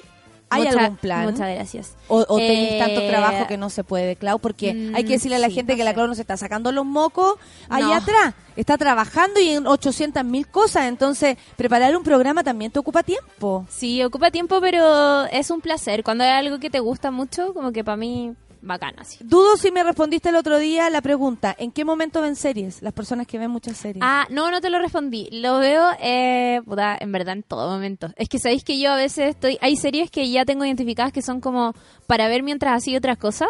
Entonces, igual, no sé, pues estoy cocinando, pero tengo la tele prendida como. ah. Y a veces cuando no la escucho, las pongo las pongo en español. ¿cachai? Ah, sí, sí, sí. Yo Sí. también a veces lo hago así Pa' para... no- cuando no estoy como al frente de la tele, filo, estoy escuchando todo el rato. Perfecto. Eso, y es que te guste nomás y tener, darte el tiempo para verlo. Si te gusta, siempre hay que tener tiempo. Es cierto. A mí me pareció que Sabrina es media feminista. O yo mi bola creía que era así. Absolutamente. Dice el Pablo. Absolutamente. No, es que Sabrina, sí, po, e- es, una relectura completa de Sabrina. Esta es una, una serie mucho más oscura. No es la serie para adolescentes que crecimos viendo en Nickelodeon con la Melissa Young Hart. Ahora está la Kiernan Chepka, que fue Sally Draper en Mad Men, que es, que es tremenda pequeña actriz y seguramente va a seguir metida ahí. Y ella eh, le dio una relectura a Sabrina, pues ahora hay demonios, hay rituales satánicos, de hecho ellos son satánicos, esa es como su religión. Y ella es súper feminista y, y la serie está todo el rato dialogando con cosas que suceden en el feminismo y en general como con esta generación millennial o con temáticas como por ejemplo no considerarse ni hombre ni mujer. De hecho Sabrina tiene una amiga que, que no obedece como a esta... A, esta, A lo binario. A lo binario, sí. Y de hecho está como en todo su proceso de entender qué quiere ser. ¿Cachai? Qué bonito. Que yo me imagino cosas. que así entran varios en ese. Entramos, ¿sabí? Entramos, entramos. Eh, son las 9.51 y vienen los Backstreet Boys, ¿te gustan? Vienen al Festival de Viña. Me gustan. ¿Sabéis que tengo una amiga? O sea, bueno, no, no es tan amiga mía, pero es muy amiga del Nico, que es fanática de los Backstreet Boys y que el año pasado, creo, se fue al crucero. Onda, ¿Hay un crucero? pagó un crucero donde ¿Ya? están ellos y como, bueno, 300 fanáticas. Y es la zorra porque tú vas como a pedir un whisky a la barra y está Kevin haciéndote el whisky. ¡Ah! Y grabó videos con ella, hacían fiestas de disfraces, muy entretenidas. Qué loco trabajar. Eso- así eso pongámonos en el lugar de, lo- de los Backstreet Boys, trabajar de eso. Para que caché. Pero el, el tema de los cruceros de las bandas Grito y Plata, Kiss tiene un crucero, ¿cachai? ¿En serio? ¿Y están los Kiss ahí? Sí. Y todo cantado las noches, ¿cachai? Como Ya, que eso, la eso gente el- paga mucho dinero por ir a estar con sus músicos y para los locos en realidad es como, claro, ya no están en la cresta de la ola, pero pueden estar en contacto directo con los más Ah, fans y cobrar igual bueno. bastante, ¿eh? Justamente. Bueno, también tiene que ver con eso, que Sí, no po. están en pero on pero es como como nuevas maneras de mantenerse eh, vivos como músicos en, en- dentro de los parámetros que, que tienen actualmente nomás. Mm. y oye imagínate no sé po, con tu artista favorito en un crucero cinco días en el mar viéndolos tocar pudiendo acercarte a conversar bueno la raja No, Yo no sé si me estoy poniendo desde el lado de ser Nick Carter yo, ah, pero me muero. Ese cancelado. Weón, va- eh, actúa ahí en un casino, vaya, vaya a cualquier parte. Hola, ¿cómo estáis? Y uno como, oh, tu madre, estoy en el baño cagando. ¿Cachai? Como, no me hablen, algo así. De hecho, creo que era un poco así, como que a veces, Obvio. no sé, pues entraba ahí al ascensor. Suena y en el baño. toc. Brian. ¿Y quién es? Kevin. Cagando Kevin. Hola, ¿te chicas. cachai? creo que Guns. N' Roses también tiene un crucero Oye, Backstreet De Boys más. vino a Viña cuando estaban como muy famosos. Sí. po. Sí, Yo me acuerdo. quedó la cagada la niña. vi- bonito Bueno, eso fue el 2003, que fue hace mucho tiempo. Y yo ¿Fue el lo- y- 2003? Sí, fue como el 2000 y algo, 2003. Les cuento por qué. Porque eh, Villota sacó la idea de las cabras chicas gritonas de ver afuera del, eh, de los hoteles a las cabras que estaban esperando a los Backstreet Boys. Ah, ¿Cachai? Y dijo, tenemos que hacer un... eh, Porque las niñas se están juntando. Bueno, siempre visionario Villota. Decía, las niñas se juntan y gritan. Las niñas se juntan y hacen esto. Y las cabras chicas, puras... Oye, afuera hay puras cabras chicas gritonas. Y a él se le hizo esto como un concepto. Y luego hicimos ese programa. Eh, pero para que se... ¿Sí o no? 2000... 21 años desde la primera vez que vinieron. A ver, No, no tengo tanta edad. saquemos cuenta 2019. sería 98 no 99. Ah, eso fue antes, claro. Sí, sí, yo me acuerdo que las chicas estaban en el colegio. Éramos chicos. Me acuerdo de haber Éramos juntado chicos. el álbum y como fotos de los Backstreet Boys en Viña y había una lámina donde a Kevin se le notaba el paquete pero demasiado y yo era como ah, quiero quiero quiero marcar como aquí la me diferencia de me daba un poco y me daba un poco de vergüenza era como mira cómo nos Oye, no- educan Tengo una foto de un pene, ¿era como eso? es que yo estaba en un colegio católico entonces veía eso y era como Nuestros alumnos en práctica están haciendo Me señas de que me ellos tenían tres años en esos días. Ah, que no, nosotros ya andábamos bailando Backstreet Boys. ¿Por qué nos quieren humillar? No, años. honestamente, ¿ah? ¿Por qué nos quieren humillar? Se acabó esta práctica. Eh, vinieron en el 98, dice la Pauli. Bueno, la idea se sacó, no sé si fue de los Backstreet o los otros, no. Bueno, no, es no, que no, vinieron tan- esto. vini- vino 18s también. Oh, verdad. por ahí también, un año después, no sé. Yo iría a tu crucero, Nata, te afirmo la puerta del baño. Sí, sería bastante ordinario mi crucero, la verdad. Habría que afirmar la puerta del baño, eso es cierto. A las 7 de la tarde, la Nico Lago me está preguntando de nuevo, a las 7 de la tarde, Sí. ahí en el campus López Milla, eh, se van a encontrar eh, las vaginas ilustradas y además nuestras dos geniales feministas y, y crea no, no creadoras, sino que eh, expertas en serie. Imagínate que la Claudia dijo, soy experta en Seinfeld. Soy experta. es que uno es experto en las series que le gustan. ¿Y qué es ser Soy experta, en una experta en, serie? Harry Potter también, por ejemplo. Es experta en Harry ¿Qué es saber Potter. todo? Eh, más que saber todo, porque yo tengo un gran problema, que es que mi memoria es súper frágil. Entonces no soy buena como para retener tantos nombres y cosas. Pero... yo también Y eso soy mala viene, para claro, Salvo con Harry motivo. Potter. Harry Potter me sé todo. Pero uno es experta, yo creo, se hace experta cuando es muy fanática y se ve la serie más de una vez o, o le llaman tanto la atención algunas cosas que busca como el datillo. Pero tú, el, el punto de vista feminista, ¿no lo habías puesto antes de divertirte en esto o siempre te pareció así? No, pero es que yo no nací feminista, pues amiga. No, ninguna. Uno, uno se hace feminista Exacto. a medida que crece. Eh, pero la primera vez que vi Seinfeld hace años, cuando todavía no era para nada cercana al feminismo, me llamaba la atención que Lane fuera la única mujer y la más inteligente y que siempre dejaba en vergüenza al más saco hueá de los tres, que para mí es como, onda, el machismo en la sociedad en Seinfeld es George Constanza. Sí. Que, que es un imbécil, pero es muy chistoso por lo imbécil idiota que es, ¿cachai? Por lo retrógrado, así como George Constanza diciéndole a su ex polola que, que ahora es lesbiana, ¿cómo lo hacen? Y la, y la lesbiana ex polola diciéndole, eres un imbécil. Como, ¿cachai? No dejando pasar también ese ese ese de- ese texto, que es muy buena. Gracias, Clau. Entonces, nada, todos amigos. se juntan hoy día, esta, esta tarde, a hablar de feminismo y de series que nos encantan. Vamos a escuchar a los Backstreet Boys con Get Down, Get Down, and Move It. Ey, Esa me sé la coreo. Café con nata en su vela. You're the one for me, you're my ecstasy, you're the one I need.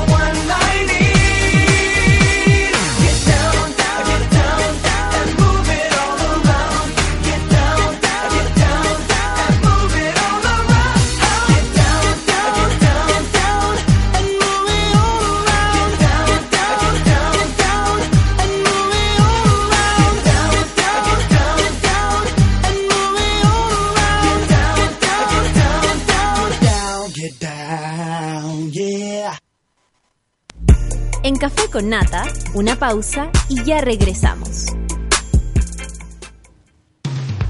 Hoy en Sube la Radio. De lunes a viernes reunimos a un grupo de hombres y mujeres con mucha opinión para analizar lo más relevante del día. Escucha a Rayen Araya a las 11 de la mañana en La Teoría del Empate por Sube la Radio.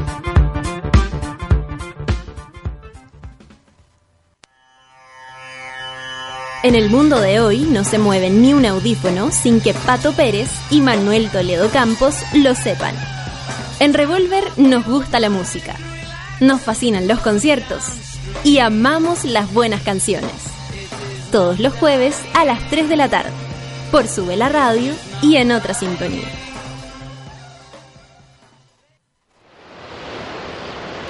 Festival Puchuncahuín anuncia su cuarta edición este verano en Maitencillo. El próximo 1 y 2 de febrero, Puchuncahuín, campo, playa y ciudad, celebrando lo mejor del mestizaje electrónico. Sotomayor, Son del Valle, Broncoyote, Gianluca, Nico Castro y muchos más. En Puchuncahuín, el Festival del Verano. Compra tus entradas en ticketmundo.cl y entérate de todo en festivalpuchuncahuín.cl. Presenta Escudo. Produce Heroica. Invita Sube la radio.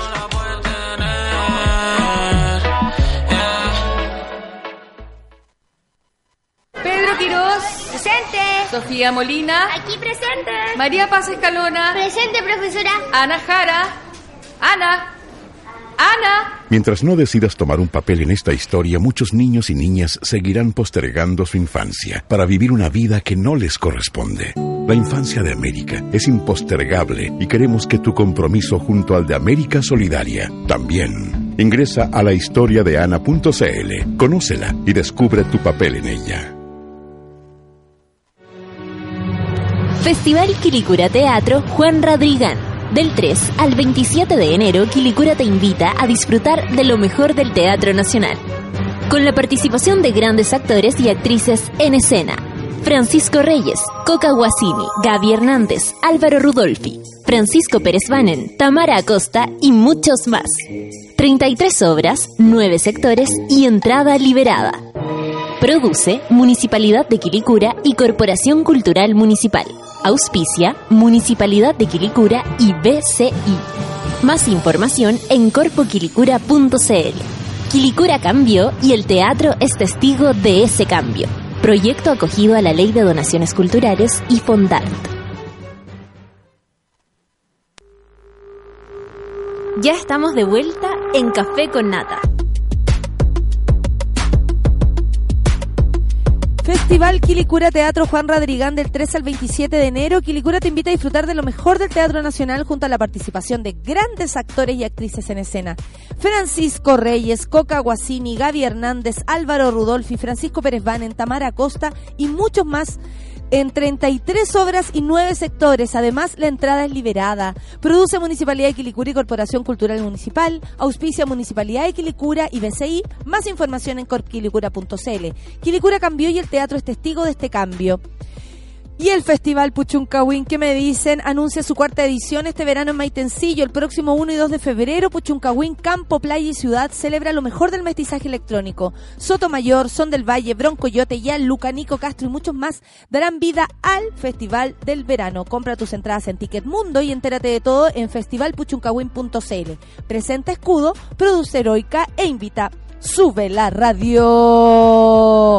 Ha llegado la Rafa para hacer esta terapia. ¿Cómo estás, Rafa? Me estoy riendo ¿De qué? Me está escribiendo mi hermano. Mis hijos cumplen 18 años. Estamos, vamos a hablar de mamás controladoras, así que esto me parece fantástico. ¿Cuándo cumplen 18? Ahora.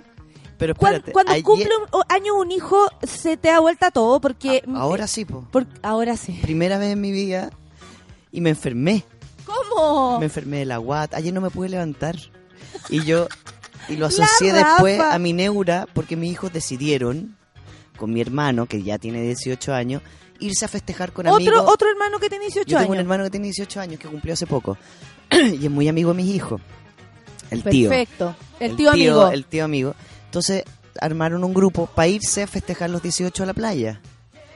Situación muy sabia y que a mí me afectó un dolor de guata que yo dije, ¿será lo que comí? Pero comí ayer en un restaurante como normal, había ¿Y ¿Qué te afectó de eso que no quisieran eh, celebrarlo No, o que, mis cumplan hijos 18? son mayor de edad. Es como ser ma como una cosa es ser madre joven, que chora la madre joven, bla, bla, bla. pero mis hijos ya son mayor de edad. No, no tengo hijos, no tengo Igual niños. es heavy, Rafa, y yo lo encuentro eh, que esa es como la de vuelta de la vida en respecto a las mujeres que fueron madres muy jóvenes, que después tienen su madurez para ser, para disfrutarla. Claro. ¿Cachai? O sea, tú el otro día cumpliste 41, yo voy para los 40, no tengo hijos, pero en el caso de tener 41, me pongo en tu lugar, de decir, y voy a cumplir 40, el que es lo mismo, tengo de aquí para adelante para mí. No, para mí, entonces pasan igual dos es cosas. chorio, ¿no? Es maravilloso. O sea, cuando estuvieron afuera, mis seis meses sola acá fue... Al principio no lo podía creer y después no querían que como llegara. no quería que llegaran. Y ahora quiero que se vayan. Es más, el otro día los, canguros. Sí, el otro día los castigué y dije, no pueden dormir en la casa. Sí, carreteen hasta las 6 de la mañana. Quiero dormir sola en la casa. Se reían mucho de mí. Pero pasa por... O sea, uno es reencontrarse con la vida, que mm, ha sido un agrado. Y los meñes, menos mal, como, como no me pescan, son buena onda, como ya, mamita, mamita linda, vaya a hacer sus yoga y sus danzas y sus weas. Pero cumplen 18 años, como van a, van a votar. En las próximas elecciones van a votar. Espero. Va- no van a votar. No. no, no, no. La mamá que lo obliga con 18 años. Van a igual- votar. No, no, no, no, no, no. Escúchame bien. Van a votar. Van a votar, van a votar bien. y van a manejar. Te pueden ayudar en muchas cosas. O sea, me van a llevar. Claro, claro. Y también pueden tomar sus decisiones que para bien o para Y mal van a a ser solo de ellos. Menos ¿Sí o mal, no? lo, Como lo que ahora- sí, lo único bueno es que tienen un problema en la rodilla, que lo van a operar ahora a mi hijo, y no pueden llamarlo al servicio militar, situación que a mí me tenía. Y eso y ahí se me apretó la guata, caché que eso me había preocupado, pues tú. Mi hijo van a cumplir 18, servicio militar, concha tu madre. Y se me apretó la guata y después dije, ah, tienen la rodilla mala, bien. Mal por ellos, pero qué bien.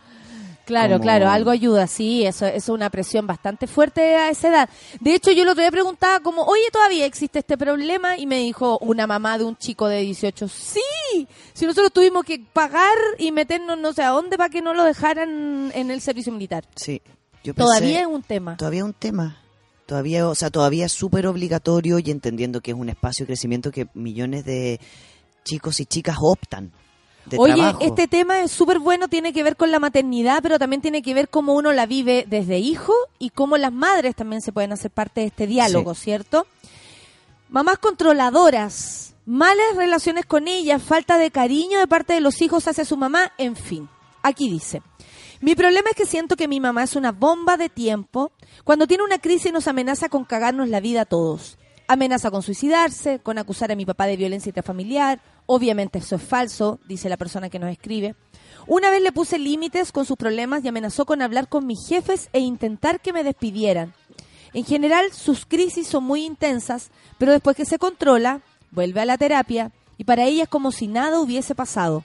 No pide disculpas, no habla del tema, solo se victimiza de que nadie le entiende. Aquí hay un caso particular de una mamá particular. Claro, Más allá de que todas nuestras mamás se sean bien particulares. bien particulares. Somos, to- to- habemos, Somos todas bien particulares. Y si uno piensa en la mamá, si tú, por ejemplo, sácate del- de tu lugar de madre, como si eres eh, particular o no. Pero si tú lo pensáis así como hija, yo también siento que mi vieja es súper Mi particular. mamá es heavy particular. ¿Cachai? Sí. Entonces, tampoco podemos decir, oye, no es que mi mami es, es la mejor. de-". Sí, todas las mamás son la mejor del mundo. Pero en este caso es O más no. extremo lo encuentro. O, o decir, sabes que mi mamá es heavy, es controladora, sobreprotectora, etcétera, pero aquí hay una madre, o sea, vamos a meter un poco más de juicio, pero es manipuladora, eh, o sea, eh, ¿cómo se dice cuando te amenaza? Es muy extraño Una madre eso. que amenaza, amenaza con demandar, que, que- que es lo que hemos dicho acá, ¿no? Cuando a veces lo delicado del tema de los abusos sexuales, de la violencia intrafamiliar, es cuando existen estas personas que denuncian algo que no es real. Sí. ¿no? Eso, eh, no, Eso lo- cuando hablamos que nos juegan contra todo, pero manipularte que ir a hablar con tu jefe para que te despidan. Y en el caso de, de que, que esta persona le puso límites. Le dijo, a ver, mamá, no, en serio, o sea, tú no podís decir esto o no puedes hacer esto. Algo le dijo que ella lo amenazó. O sea, aquí estamos hablando también de una persona, allá de ser madre o no, con claros problemas de protagonismo Y de todo, po, narcisismo claro.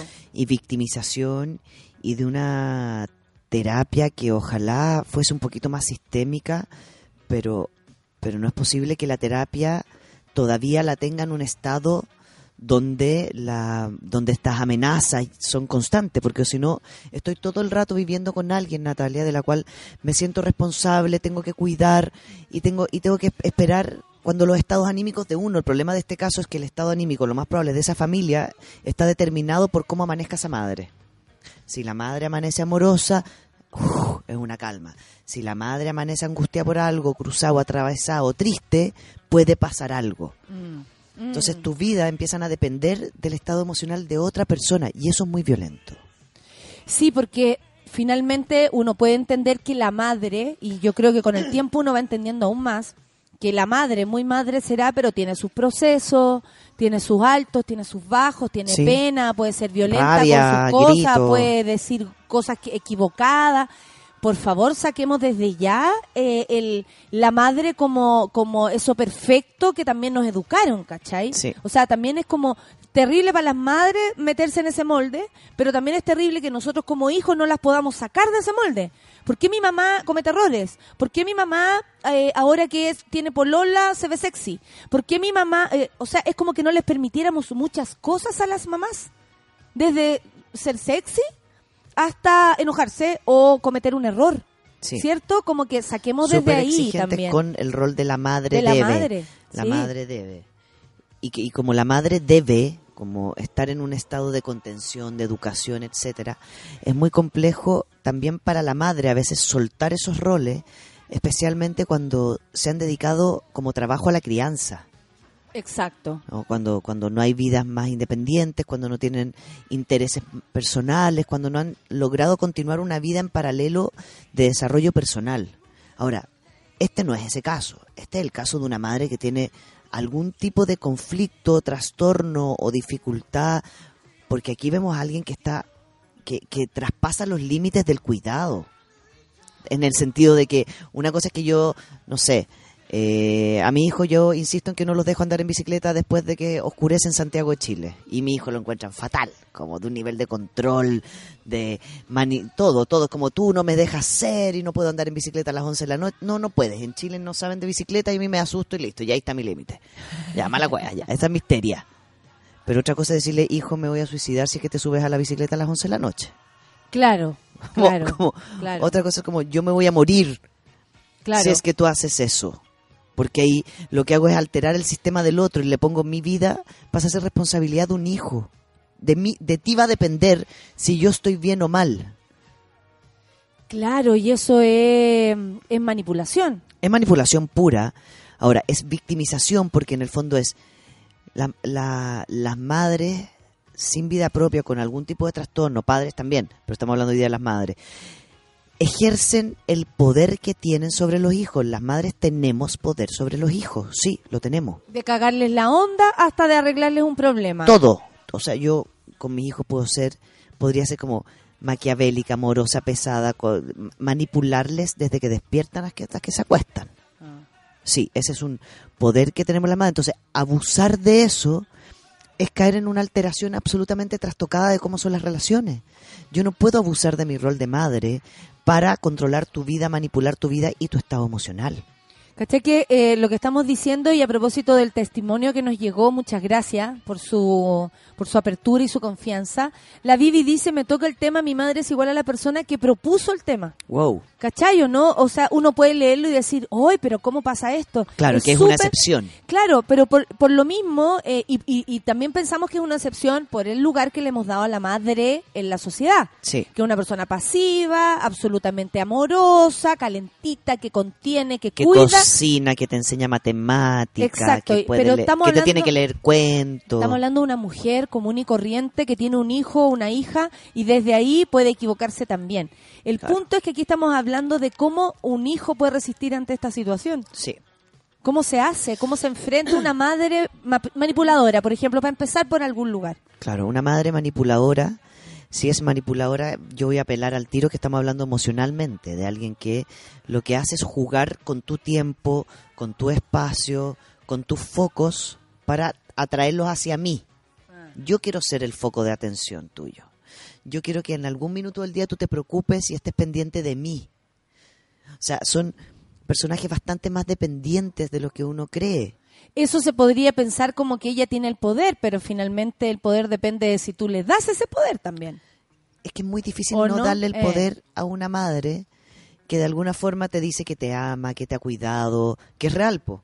Entonces como, ah, ¿cómo no voy a dos puntos? Cuidar a quien me cuidó, contener a quien me cuidó, eh, llamar a quien me cuidó, ir a ver a quien me cuidó. El punto es cuando eso empieza a intervenir tu vida y yo genero mis planes, mis vacaciones, mi fin de semana en relación a lo que mi madre desea.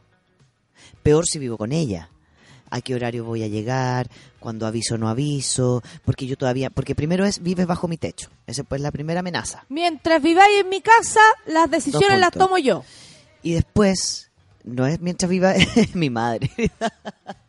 Después, aquí gritan aquí- varios, mi madre, mi, mi madre, mi madre. mi madre. Y eso eso lo utilizamos, yo también lo uso. Como no andáis en bicicleta a las 11 de la noche mientras estoy en esta casa. Pero eso también tiene que ver con marcar lo- eh, los límites de la convivencia. o sea, obvio que si mientras vivo en tu casa no me puedo llevar, una vez mi mamá me dijo, pero ¿por qué no vives ya vieja ya? Pero ¿por qué no vives con nosotros un rato? Un rato. A lo que yo le dije, mamá, ¿pero me dejáis entrar hueones así cuando yo quiera? Y... ¡Ay! Y ahí quedó el tema, ¿cachai? No. Pero yo no, tal vez no iban a tener la intención de hacerlo ni menos de molestarlo. Pero le propuse la realidad. Como, pero tú estás segura que quieres vivir con una persona que tiene otro estilo de vida y no necesariamente como si viviera con sus papás.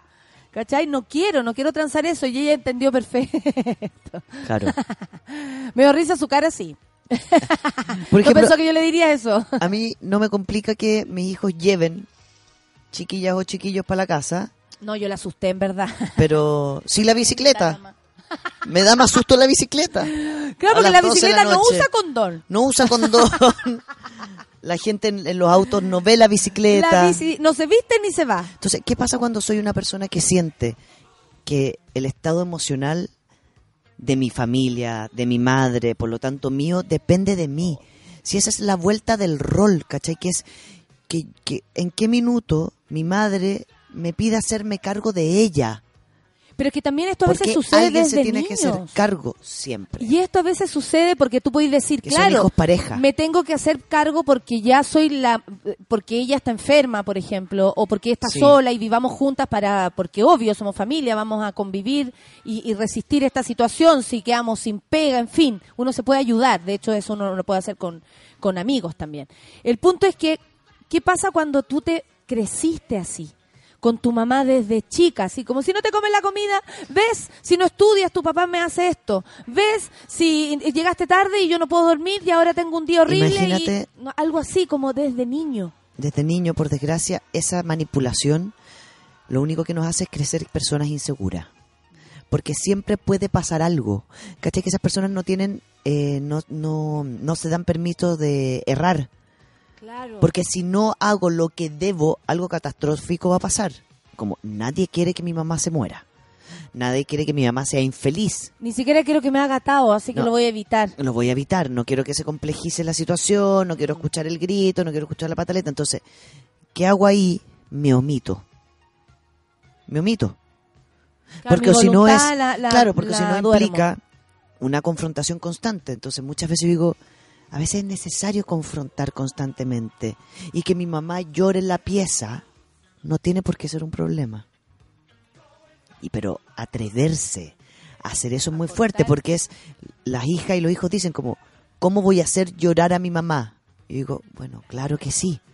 Por desgracia sí, como ella también me ha hecho llorar a mí, yo la puedo hacer llorar a ella, porque tengo que diferenciarme. Si no me diferencio de los padres, jamás voy a tener vida propia, porque constantemente voy a estar pendiente de un otro ser. Una es la familia en que naciste, y ese es tu mamá, o tu papá, o tu abuela, quien te crió. Ya, ahí está. ahí. Estos son los que nacimos. Y después, Te cae como un peso en la espalda. me claro, y después, ¿qué pasa con la familia que tú te hiciste? Porque si no, no, no, no vas a poder lograr eso, o vaya a empezar con el mismo sistema para el otro lado, que es todo viene desde no poder ser libres en el propio hogar, desde tener que cuidar, contener, escuchar, Y hacer muchas comer. cosas por obligación. por obligación, Me pero por, por el estado obligación. emocional del otro. Claro. Estamos hablando de eso, como cuando no es porque, porque no me son las reglas de, no mi me casa, fui de no sé vacaciones qué. cuando quería. No, no Y celebré podía. el año nuevo, por ejemplo, con mi pareja por primera vez mirando el mar porque me invitaron, no porque mi mamá me iba. Y finalmente a veces también las personas y las madres no han pulido sus vidas de tal manera que estén satisfechas Sí. como para no necesitar a otro y menos de un hijo. Mira, Mandy Boyd dice, me toca heavy el tema, tenemos 42 años de diferencia con la madre, harto, y nos llevamos pésimo. Vive conmigo, cree que tengo 15, aún intenta manipularme, se victimiza e inventa cosas. Y para el resto es una señora amorosa, pero conmigo, wow, ya no la quiero conmigo, dice Mandy. Ale Joaquina, las madres tóxicas aún tratan a sus hijos como si siguieran siendo niños, negando el rol de adulto que poseen. El control puede ir desde la elección de la ropa, el color, el estilo, hasta la forma de hablar. Claro, esas mamás eternamente correctoras, ¿no? Como que, eh, como, ey, ey, ey, basta. Hay, hay madres que son así súper invasivas o, o, o chuponas de energía. Aparte que esta, Estamos pelando a las mamás, sorry, Sí. sorry. Ahora somos todos hijos. esta mani- claro, Que esta lo único que somos manipulación todos. somos todos. Toda, toda este- esta manipulación emocional te- hace que es muy adictiva. Si es, si tú conoces a una persona manipuladora, el placer que le da lograr las cosas, con el llanto, con, con el sentirse pasado a llevar, con, con todo lo que implica sacarte en cara el esfuerzo, es como, es como decir, ahora te toca a ti devolverme la vida que yo te di. Las madres controladoras lo que están haciendo es, yo te di 15 años de mi vida, te toca devolvérmelos. Devolvérmelos con lo que yo deseo, que es el tiempo para mí. Entonces ahí es cuando uno dice, ¿por qué quieres ser madre entonces? ¿Para qué quieres ser madre? Si finalmente lo que estás buscando es algo que te supla tu tiempo, tu espacio, tus lugares. Y es un ser humano. Porque los seres humanos somos manipulables. Oye, la gente está escribiendo con escándalo. Santa Voladora dice, mi vieja está loca, ya no vivo con ella, pero trata de controlar mi vida. Y cuando uno le pone límites, se enoja. O sea, dice que ya nadie la quiere y se enoja. Le ofrecí ayuda profesional y no quiere. Pensé que era la No, po. única. no porque, porque No, amiga, finalmente no le sirve. única. A la mamá no le sirve hacerse cargo de ella misma, porque digo, ¿cuántas cosas tienen que enfrentar las madres? A mí me ha pasado mucho en terapia, Natalia, tengo pacientes, yo, todos sabemos, yo veo solo adultos. Sí. Entonces, cuando a mí me dicen, ¿quiere mi mamá venir a hablar a terapia? Hay una parte adolescente ahí, en ese paciente. Entonces, muchas veces que, que ha sido necesario conocer al sistema familiar, yo solo me he encontrado con madres que en sus vidas no lo han pasado bien, que tienen 50 años para arriba, no sé, 50 años, 45 años para arriba, y de alguna forma no han podido construir su vida personal y tienen relaciones pésimas con sus parejas, si es que tienen pareja. Dos, sus hijos eran literalmente lo único que le hacía sentido. Entonces, entonces vienen a terapia como, bueno, ¿cómo ayudo a mi hija de 40 años? Y digo, bueno, tu hija de 40 años ya no necesita tu ayuda. A lo mejor la puede ayudar cuidándole a los hijos si tiene hijos para que salga con el pololo, el marido, Haciéndole la más pinche. las cosas. Claro, un par de cosas. pero se quieren ir a instalar. Es como, yo le digo que para qué va a mandar a la niña al jardín si yo puedo ir a su casa a cuidar. Y es como, todo el sistema empieza a ser, yo empiezo a meterme en tu vida de tal manera que en el fondo después te manipulo porque abusas de mi tiempo, después te manipulo porque estás criando mal a los hijos y yo me los tengo que bancar después. Entonces pasan a ser de nuevo los protagonistas de tu vida en la adultez. Ahora que dijiste eso, como que te has dado cuenta tú a, través de la terapia, ya sea por las historias de los pacientes o, por la- o por- o porque las Vienen las madres o a porque buscar las madres como- vienen a buscar ayuda, eh, eso de que no son felices o no, No son fueron felices. es una cantidad abismante. Y Yo no aquí de una tristeza Aquí no quiero entrar a justificar a las madres de mierda porque obviamente nadie merece ser una persona de mierda con nadie. Sí. Eh, pero, ¿cuántas mujeres nunca pensaron si iban a tener o no hijos? La mayoría. La mayoría siguió una corriente de vida que de pronto se dieron cuenta, incluso años después, que a lo mejor nunca habrían sido madres si se lo hubiesen preguntado. Ni se habrían casado. ¿Cuántas fueron criadas de esa Chile. misma manera? Con ese mismo yugo, ¿no? Donde tú no podías hacer nada porque todo significaba que le estabas haciendo daño a alguien. Es que acordémonos, Esas Natalia. eternas sí, viejas que tienen reprimidas a la gente porque ellas mismas no fueron libres nunca. y no, y no son y no son capaces de asumirlo. Eso es caleta. Y es muy triste, o sea, este uno el problema de, no sé, capitalismo, publicidad, patriarcado, pongamos todas las palabras que han construido esta sociedad, es que nos, nos inventaron una foto de la felicidad. Nos inventaron esa foto Y de la mamá, ¿para qué decir? y nos inventaron que la ma- que el instinto materno, imagínate el invento, el instinto materno. ¿Cuántas mujeres yo tengo que sus parejas, por ejemplo, quieren ser padres y ellas dicen, pucha, yo vengo como cinco años esperando que me aparezca el instinto materno y, nos- después nos reímos, pero es como el instinto materno, esta creación de algo que va a venir o estoy embarazada y me carga el embarazo y no siento y la culpa por no sentir el instinto materno o tenerlo hijo y decir, chucha, llevo cinco años criando y no siento el instinto materno. Y digo, ¿qué es el instinto materno? Que supuestamente la maternidad y los hijos me, me segurizaban una felicidad. Es como certificado viene felicidad. Claro, entonces, como eso no es real y no es así, y literalmente es como estar en una pega de mierda que odias con alguien que más encima depende de ti, porque sí, un hijo de dos años, tres años, cinco años, diez años, depende de ti. Te has cagado una responsabilidad. A mí me llama la atención también que son eh, relaciones que desde la, la más tierna edad también fueron así. Eh, hay veces hay madres golpeadoras que, que manipulaban desde ese mismo punto de vista también a los hijos con la violencia, digamos, como no poder hacer nada porque o si no, y ahí viene la amenaza, te voy a pegar o algo así, que por supuesto yo he conocido gente que fue golpeada por sus padres y honestamente eh, la adultez la resisten de una manera súper más difícil. Claro. ¿cachai? Por los dolores, por no haberlo solucionado, por sentirse culpables, por amar con tanta pasión a sus padres, pero al mismo tiempo asumir que les hicieron tanto daño, ¿no? Desde el poder, porque es un adulto pegándole a un niño, perdón. Eso en ningún caso es algo coherente. Entonces, em, eh, también que heavy ser mamá y formar a un ser humano que va a salir al mundo a, a interactuar, a ser, a ser bueno, a ser malo, ¿cachai? Es como, es dura la, la, la misión. Por eso es tan importante que ahora la revolución real sea que las mujeres piensen si quieren o no quieren tener hijos. Claro. Porque honestamente desde ese punto de vista es, es tal vez, comillas, más fácil enfrentar lo que viene, porque tú dices, bueno, yo quiero estar acá o yo quise estar acá por último Sí. aunque siempre eh, se puede uno arrepentir. El punto es que eh, me llama la atención, creo que tienes mensajes porque te están llegando DM, dicen por acá. DMs. La Ah, gente, la Orfe dice, yo quiero ser libre. Cáchate.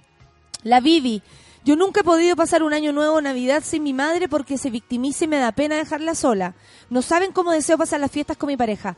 La Vivi incluso dice, mi madre se victimiza. O sea, ni siquiera me quedo porque en realidad sí, estáis sola, weón. ¿Cómo te a dejar sola? Claro. ¿Cachai? Como desde la, ay puta, no, voy a dejar sola a mí. No, que la mamá se victimiza, o sea, es una relación falsa al momento de celebrar el año nuevo en este caso. Absolutamente, porque la, la madre lo que está haciendo es responsabilizarte de algo que ella no quiere vivir. Que es, ok, pasar un año nuevo sola y no quería pasar el año nuevo solo, pero no me queda otro porque tampoco me he armado mis redes. A los adultos les cuesta mucho entender que la familia no es de por vida. no es de por vida. Los hijos son, son un rato y tienen que hacer su vida y todos que todo, la madre yo como sí yo quiero que mi hijo haga su vida pero mi hijo ahora se fueron para pasar el- sus 18 años sin mí y yo se las tiré ayer como ah van a pasar los 18 sin su madre y me miraron y me dijeron sí ok ok guajaja menos mal te- se ríen de mí y todo pero yo podría haber manipulado No, esta situación eternamente también, claro. yo les podría haber cagado sus vacaciones o sea yo les podría haber dicho no El día haber- después se van. o, o le podría haber dicho, pero ¿cómo me van a dejar justo en este minuto que para mí es tan importante porque ustedes van a hacer? Yo podría haber entrado en esa sin ningún problema. La vida a las madres nos entrega circunstancias para aprovecharnos. De algo que es personal. Personal. Claro, las elecciones. Leo, Que- sí, oye, tengo un montón también para leer yo. dale. Me toca el tema. No sé si alcanzará. Mi madre es tan manipuladora como la persona que escribió. Anda con amenazas. Yo me tuve que vivir, venir a vivir a Santiago. Ella está en Coquimbo y fue la única forma de poder, poder quererla. Mira esta frase. Fue la única forma de poder quererla. Sí, La el distancia. amor entre las madres y los hijos no es incondicional. O sea, hay madres que sí, yo dejo de querer. Como hija o hijo, yo dejo de querer a mi madre. Si me rechaza, si me manipula, si me hace la vida imposible, si me altera emocionalmente, si mamá, me deprime, te tiene chata. me- Basta. y no la Sí, quiero. sí. La dejo de querer. Mira, eh, sobre el tema de las madres manipuladoras, pasa que mi suegra, quien quiero mucho, es bien manipuladora con toda su familia, pero piola, nada grave. El tema es que mi marido está haciendo así con nuestros hijos, copiando la Ah, forma copiando. de ser de su madre. Eh, claro, eso también ocurre, que tú aprendes de alguna manera a hacer, o, o por herencia o por rechazo, de, al- de lo que ves. po. Claro. O de lo que a ti se supone te funcionó, como es que conmigo funcionaba que mi mamá estuviera ahí encima, pero mi- nuestros hijos son distintos, no hay por qué proceder de esa manera, los tiempos son distintos, tú no tenés celular, el cabro chico sí, como como sí o no, como Sí. a- adecuarse a lo, a lo nuevo. A ver, tengo más para leer. Que heavy el tema dice aquí, me pasó muchos años y aguanté esa manipulación. Decía que por poco, porque no estaba en la casa, ella se iba a morir, o si pasaba sería mi culpa. Claro, aquí Es fuerte eso, como- es difícil notar lo que hacen, pero lo logré. me dice cuenta. constante que soy una mala hija. ¿Cachai? Que es como lo mala hija que eres conmigo, lo mal hijo que eres. Y, y hay una cosa que cae mucho más en las mujeres, ¿ah? Porque como que las mujeres... El cuidado, por no, ejemplo. Como nos, como nos tenemos que hacer cargo de algún tipo de crianza, De algún tipo de algún tipo cuidado. de cri- de cuidado, entonces anda a ser una hija que más encima no tiene hijo, con una madre que te necesita. Porque como no vas a tener tiempo de ir a cuidar a la mamá o criar a la mamá, es como, tengo que hacerme de cargo de algún tipo de crianza, entonces se aprovechan las madres de esto y es esta cosa de la mala, del ser mal hijo. ¿Qué es? Es porque, y es porque tengo mis tiempos, Tiene que es ver porque con quiero lo... hacer mi vida. O sea, real mal hijo, po. Real o, o- o lo que piensa lo- una no, madre. una madre manipuladora cuando te dice que eres un mal hijo, Que no está haciendo lo que ella quiere. es porque no está haciendo lo que ella quiere en los tiempos que ella quiere y en los momentos que supuestamente ella lo necesita, porque o si no, dos puntos, vas a hacer que, se, imagínate cargarle una depresión a un hijo, cargarle un suicidio, porque dicen, me voy a matar. Mi madre se va a morir si es que yo salgo del closet. Mi madre se va a morir, es literal, se va a morir, va a dejar de existir. Entonces, ¿cómo no poner en confrontación eso? Porque distinto es si yo tengo una madre o suicida, alguien que ha intentado más de una vez suicidarse. Claro, claro, claro. Yo digo, Claro. ahí primero no es tu responsabilidad porque viene con una patología de antes, internala. Es que se va a morir si la interno. No, cuando la interno no se va a morir, te va a odiar, se va a enojar, va a patalear, te va a decir que eres una pésima hija, que le cagaste la adultez, no, da lo mismo. Uno tiene que buscar la forma de no hacerse cargo, especialmente si es una madre que tiene, la, que, que tiene las alteraciones para manipular. Que se deprimen, que se acuestan a dormir, que son maníacas. O sea, cuando hay una patología de atrás, tú como hijo, Como quédate para el año nuevo y después del año nuevo me voy a acostar. claro. Y no hacemos nada. Por último, ya quédate y armamos algo. O en el fondo yo sé que no querías estar acá, entonces... Entonces, ¿para qué? Ya ¿Para qué viniste? Yo sé que tú... Ahora, insisto, lo difícil, Nata, es cuando hay, hay monos que, y monas que tienen a sus madres que realmente la han visto tomar pasta pastilla. O sea, manipulan a tal nivel que le la tengo que llevar a hacerse el lavado de estómago, o me llaman vomitando, o se terminan suicidando. O sea, hay gente que sí ha vivido eso. Entonces, entonces esto de la realidad, hay realidad, yo puedo tener la amiga que la mamá se suicidó, pero esa mamá venía con una patología que no tenía que ver con- contigo como hija. Claro, y esa es la como la más poderosa manipulación. Pero también, ponte tú, la Orfe habla de algo súper, eh, eh, como detalli- de- unos detallitos. Mi mamá siempre quería dominarme, cuando quería salir me jodía la vida con sus malas caras. ¿Cachai? Es como si salgo, luego me viene el castigo.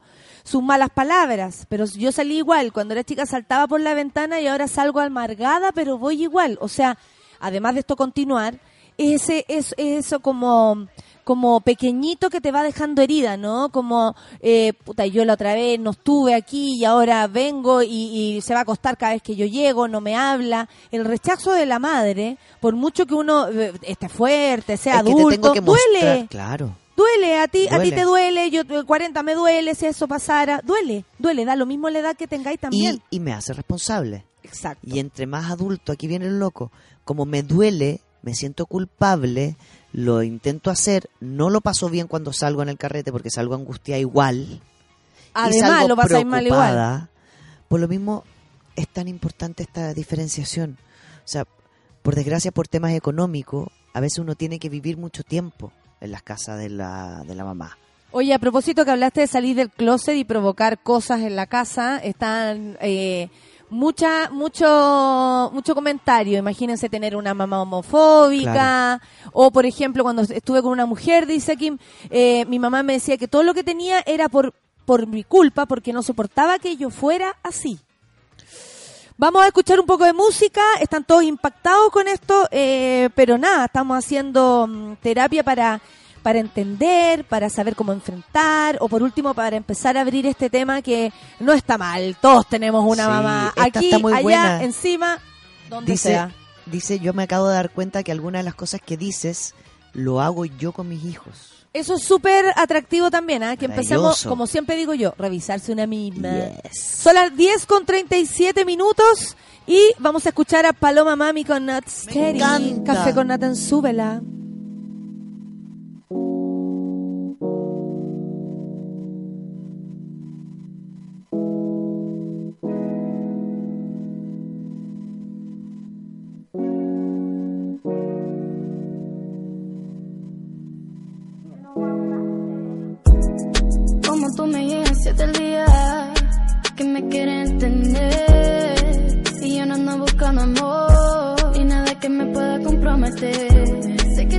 Imaginas probando mi cuerpo, pero para ganar tienes que ser experto. A mí nadie me domina, papi soy tu adrenalina.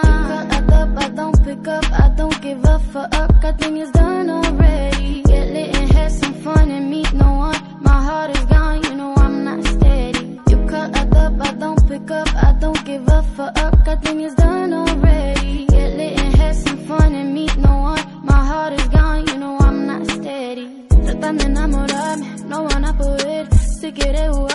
Podemos hacer.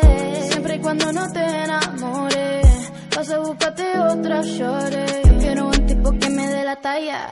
Conmigo no te sirve toda esa labia. Quieres que sea tuyo, yo no soy de nadie. Todos quieren de lo mío, yo no quiero a nadie.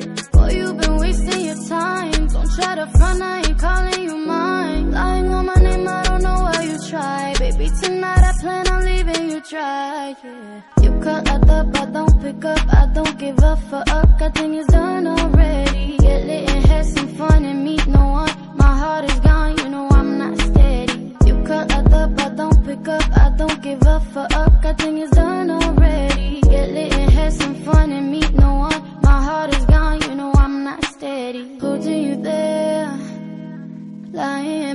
I'm kissing your neck. This shit's insane. Sorry if you misunderstood what I said. Got me second thinking about you and me linking. Then I realized real quick what the fuck I am.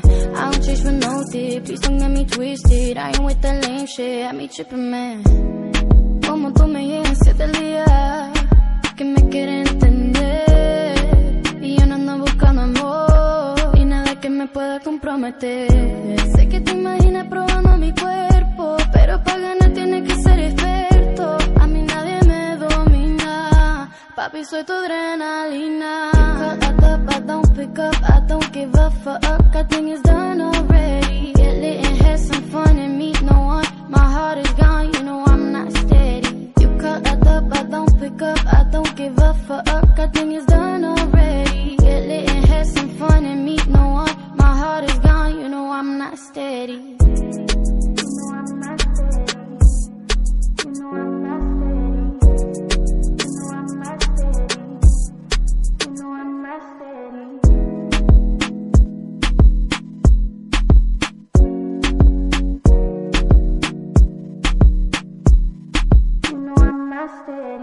Aggiamore, aggiamore, aggiamore, aggiamore. 10 con 40 y seguimos nosotros conversando acá. ¿ah?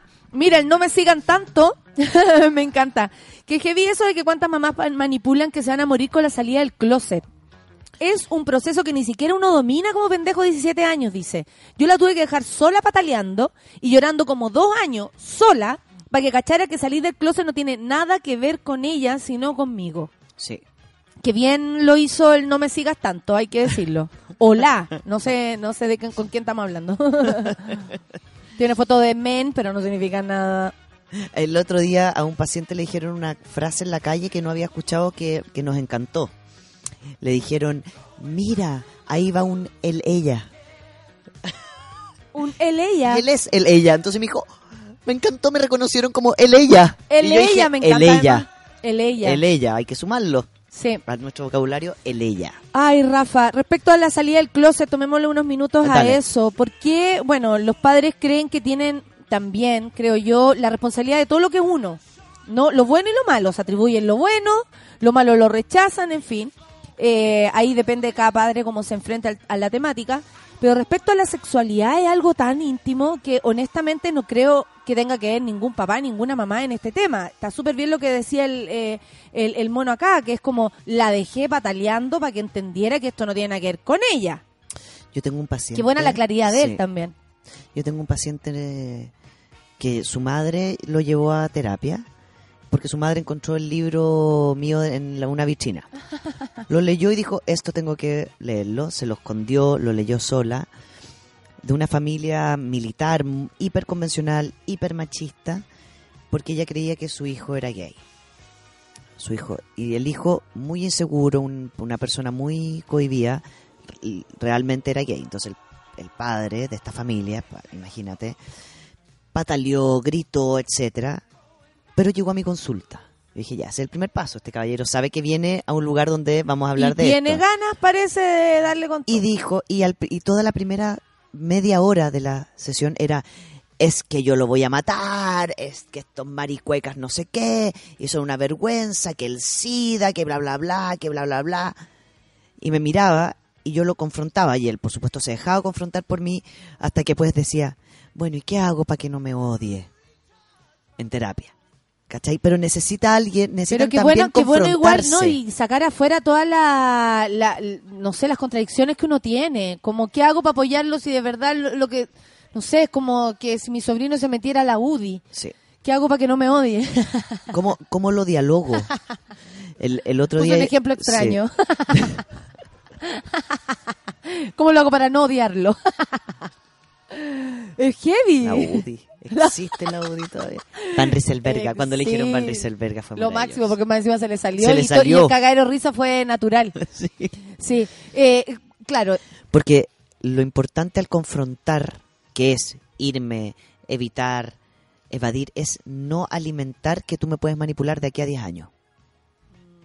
¿Cachai? Claro, que heavy que lo que hacemos hoy es algo que puede perdurar. Exacto. Si dijo que lo hagas hoy, lo vas a hacer mañana. Y, y, y, y cuando nos confrontan aquí yo me voy a poner como mamá porque es entretenido, porque mi hijo está en plena como diferenciación. Ponte tú, uno de ellos a mí me aguanta cuando, a mí me baja cuando tengo que aclarar algo, le doy y le doy y le doy y le doy y lo puedo perseguir por el living. Y hay uno de ellos que se instala conmigo y ya, y vamos, ya mamá, qué voy a querer. Pero el otro se angustia. Entonces yo el otro día lo caché y le dije, Tienen diferentes maneras. Claro, entonces me dijo, yo le dije, ¿necesitas que me calle? Sí, me dijo, necesito que te calle. Dímelo. Mamá, necesito que te calle, pero dímelo. Y como que yo lo miré, le vi cara de susto y me dijo, mamá, necesito que, me, que te calle. Le dije, perfecto, ¿cuándo lo volvemos a hablar? Dame dos días, perfecto, me voy. Y me fui. Porque yo reconocí que él necesita, literalmente necesitaba que yo me quedara callado. Lo viste agobiado. Estaba agobiado, lo tenía agotado. Si uno, si uno empatiza también, aunque sea peleando, se da cuenta que a veces la puede estar cagando, Claro, aunque tenga una buena intención. Pero yo necesito tener una persona al frente que, o sea, porque no hemos peleado en distintas ocasiones, por supuesto. Entonces yo sé que, que, que es alguien que, que, de, que de alguna forma ya me ha confrontado, ya ha visto que él tiene otros tiempos, ya ha visto cosas. Aquí a mí me tocaba reconocerlo porque era eh, mi rol, porque yo estaba hueando. Yo estaba hueando. Qué bonito que la mamá suma. Ah, sí, ta- estaba hueando. Roberto Gabriel, está todo bien por acá. Está todo bien por acá. Levántense y váyanse a la playa. A sus ¡Oh! 18. A pasarlo lejos de mí. Lejos de mí con sus amigos.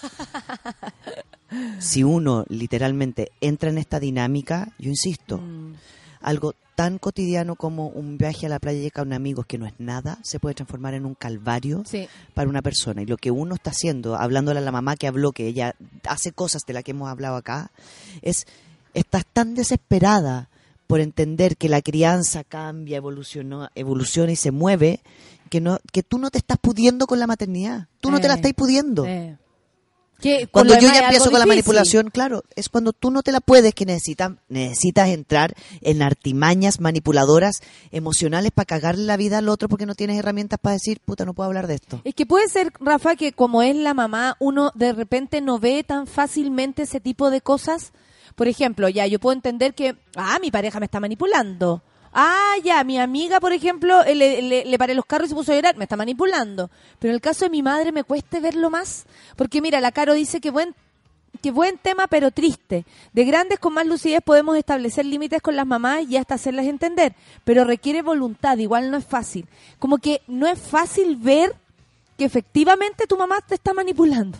Hay cachado que cuando hay otro que te dice, hey, ¿cómo vaya a dejar que tu mamá te haga eso si tú estás celebrando? ¿O es tu cumpleaños? Le podría decir una amiga Claro. a los chiquillos y decirle, no, si es tu cumpleaños, cumplís 18, tú sabrás dónde lo haces da- darse cuenta que tu mamá de verdad te está poniendo trabas para ser feliz, para sentirte tranquila, no culpable, en fin.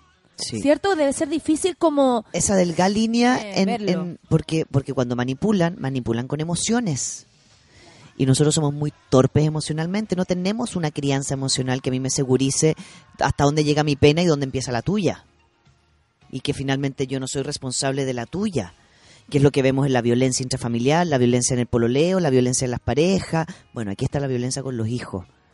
Cuando tu madre te amenaza emocionalmente con algo, tú no te puedes hacer cargo porque no es tu responsabilidad. Y eso que estamos no hablando solo... literalmente que le robaste, le pegaste, no sé, hay, hay obvio, hijos que son súper que violentos. que. Le levantaste la No mano y hemos le pegaste, de ese, de- claro. de ese otro lado, los malos hijos que podemos llegar a ser Sí. también. No hemos hablado de eso, estamos hablando ahora de lo que nos ocurre respecto a lo, a lo otro, Por no a sentirnos no manipulados. ir a ver a tu mamá, o, no sé, todos los fines de semana no es ser mal hijo. Mal hijo es hacer cosas malas. Es hacer cosas malas, es ir a robarle, es ir a pegarle, es abusar de su trabajo y su esfuerzo, eso. Exacto. La Camila dice, Rafa, te estoy escuchando y el tema madres me llega directamente. La situación en mi casa es insoportable para mí, por lo que decidí irme. Fue lo peor. Cada día hay una excusa para pelear y discutir que me voy por malagradecida, malija, hasta envidia hacia ella. ¿Sabes qué? Ahora que dijo envidia, ni siquiera estamos hablando de aquellas madres que de verdad compiten con sus hijas Claro. o hijos. No, O, estamos hablando de estas madres que de alguna forma porque eso ya es otro, no tienen otro espacio drama. personal, claro. Y como no han podido construir un espacio personal, ¿no? lo que sucede es que me, me- se me empieza a ir mi sentido de vida. Ahora, aquí hay una pregunta súper interesante. Dice, eh, Ivonne dice que que bien que yo empaticé, toma mi caso y dice con, con mi hijo, pero ¿qué pasa con mi necesidad de decir las cosas en minutos? Y digo, sea mi hijo, sea mi pareja, sea aquí en un trabajo, sea donde sea, hay momentos y momentos. po. Yo no puedo sentir que mi necesidad Siempre va tiene a ser que la ser número cumplida, uno. porque ahí está la madre diciendo, te tienes que quedar porque a mí me da pena. No, po. Claro, yo también puedo en una discusión decir, oh, parece que yo ya necesito no me está claro. captando la idea porque estoy hablando mucho. No, Sí, me- a mí también me pasa, pero no con mi hijo, con mi padre. Claro. Porque finalmente es Con mi padre. la, la- las personas amo, que esta parte somos más intensas, empezamos como la escalada es fácil, es como acá, acá, No, y el otro se empieza a ir a negro. rápido, además, po. Uno Pa, va pa, pa, pa, rápido. y el otro se va a negro. Es que tú vas muy rápido, me dice la... ¿Sí? Sí, pues, Entonces, si el otro entonces- anda perdido, ¿qué le hacer una? Distanciarse. Y si a ti te da ansiedad distanciarte y te va da neurosis, porque es, es que yo necesito aclarar las cosas al tiro. Bueno, sal a trotar, anda a pelear con tu amiga, sal, pero las necesidades una uno no las puede imponer. Claro. Oye, mira, la Orfe me llama la atención, porque más allá de la Orfe, ah, o- ojo, no tiene nada que ver contigo, Orfelina, de mi vida. ¿Sabes? Lo que pasa es que la Orfe habló de muchas cosas en varios Twitter respecto a lo que es la relación con su mamá y lo, lo difícil que es. Pero finaliza con, pero al final del día uno las quiere igual. Orfe, el amor no está en discusión. El punto es que el amor también se lleva de manera saludable. No, no. Y no porque sea mi mamá, yo voy a aceptar que me manipule y en ningún caso nadie está dudando, porque ahí es cuando te hacen dudar, Dudar. en serio tus mamás. Es como al final. eh, Estoy alegando y al final, no, pero es igual uno la que... Sí, pero no te sientas culpable de todo lo malo que sientes también. Obvio. Eso es lo que yo que- veo, como es cerrar así, Orfe, por favor. Y Orfe, ¿sabes qué? Ah, Pongamos el caso de la otra chica que dice, yo la tuve, la dejé de querer, me fui. O sea, llegó a tal punto el nivel, nivel de manipulación de esa madre que esta chica se agobió, la dejó de querer y se da herido de la casa a Santiago con, en un ataque de impulsividad, de se querer salir arrancando. Es como salió arrancando a Santiago viviendo, no sé, en Coquimbo. y no la hace una mala hija. Ni aunque la dejara sola, porque si la persona Es como el hoyo, disculpen, pero si una mujer es como el hoyo contigo, de eh, ya, y coincidentemente es tu madre, lógicamente tú necesitas defender tu vida, tu integridad, ¿Sabes tu dignidad de hija, más allá de, o sea, Sí, de mujer, de, de persona. Es que hay que verla como mujer, no Eh. hay que verla como madre. Porque la pal- Si no, la- te le van a O manipular. sea, cuando tú dijiste ahora dijiste madre, yo dije, claro, el peso de la palabra madre es muy grande. Es como, a la madre le debemos, a la madre le debemos. Y hay frases que dicen, a la madre le debes la vida. No, no se la debo. Mi madre me quiso tener, que ella se mí nadie me banque. preguntó nada, voy a decirlo. No, Mira, Marcita dice mi mamá, es fuerte lo que dice la Marcita, atención. Mi mamá me pegó hasta los 20 años. ya. Mi padre me la sacaba de encima. Ella me decía, floja, malagradecida y hasta puta. Tienes que aprender de esta forma, le decía. Como eres, difícil que te quieran y me puedas dar un nieto. Mal ahí, Marcita, más que mal ahí. Agradezco que estés escribiéndonos, conectando con nosotros con tanto dolor en el alma, porque honestamente, eh, por mucho que uno después ya pase, ¿no? Pase las penas y se las trague, hasta incluso te podéis reír de eso, como lo hago yo con mis cosas, no dejan de doler. No, no dejan Y, de y doler. estas palabras a ella le, o sea, si a mí me retumban en el corazón y se me pone la, la voz toda acuática al leerte, que haberlo vivido. Sí. Entonces, eh, cuando escuchamos eso, ¿qué importa que al final yo las quiera igual? Nada. nada. Nada. Y aquí no está en discusión el amor. Lo, veo, lo vuelvo a decir. Vamos a tomar este último caso con una paciente mía que sus padres peleaban. Ellos eran dos hermanos. La madre la agarraba a ella y le pegaba para que el padre sufriera. Y el padre agarraba al hermano para que la madre suf- sufriera. Entonces, pero ninguno de los dos de padres después ha pensado qué pasa con sus hijos. Como su hija ahora está en terapia, entonces la mamá le dice, ay, pero vas mucho a terapia, porque la mamá le, le ofreció pagarle terapia, pero después cachó que le salió muy larga la terapia, po. entonces no le gustó nada esto de la terapia. Entonces me dice, ya, pero ¿cuánto rato más me la va a tener lista la madre? Yo le dije, bueno, cuando superemos por lo menos el evento cuando tú le pegabas al frente, pal- como asume lo que tú también hiciste. Como- O sea, disculpa, pero no te puedo eh, sanar a tu hijo si no hablamos de todo esto que No, pasó. no, y tú, y tú no te hagas, no te hagáis la huevona con lo que hiciste también. Como, ay, qué tan terrible le puede haber pasado. Ay, pero si se le olvidó, si era muy chico. Era muy chico, ya pasó. Aparte era yo la que estaba sufriendo. Imagínate mi desesperanza. No, no es tu desesperanza. Porque con los niños, y esto pasa con las madres manipuladoras, como, como los hijos no crecen, y eso es real, la sensación de uno es que los hijos no crecen. Claro, si yo te manipulaba a los 8 años, a los 18 lo sigo haciendo, ¿Cuál es la diferencia? y siempre se te tiene que olvidar. Entonces lo que dice la, la orfelina es muy triste, que es, al final igual sé que me van a querer. Y mírenlo del otro lugar. Como, Claro. te manipulo, lloramos, tú te Sa- sientes tú- mal. Tú, te vas salís de la casa a pasarlo bien con tus amigas, con culpa. Todo. eh, pero obvio, pues si la señora está segura que tú al final tú al del final día la vaya a querer querer. Y que finalmente, de las cinco pataletas, me vaya a dejar sola, como dicen, tres. Entonces, bueno, no tengo nada que perder porque igual siempre vas a volver y siempre hay algo que yo pueda sacar de Aparte, la persona tú te vas y le importa una raja, se, vol- se va a dormir, no le Netflix, cambia listo. nada. Claro, el Jorge Listo. dice que solo diré que me toma el tema. Eh, estamos casi en la misma, dice la Nasty. En mi caso, soy la menor de ellas. Ella es viuda, sostengo la casa, mis hermanos mucho mayores. Es que hay muchas personas que también están atrapados por lo Se económico, hacer- eh, porque sí, se po. tienen que hacer cargo, porque son el sostén de sus madres que o, o, o, o solteras o que ese también es otro el rollo con, con lo que podemos hablar del que machismo, tu por ejemplo, madre que tú no te sea hayas hecho soltera no quiere decir que Es está que- triste y es- abandonada es por que la esa vida. mujer, Rafa, no se hizo cargo de sí misma, po. No. Si y, yo y me si no es apelar a la foto, es como, ah, entonces como mi mamá no tiene pareja, entonces pobrecita. No, po. Entonces tú no puedes tener pareja porque pobre, todo el pobrecito. Entonces, yo siempre eh, tengo una paciente que es muy brillante.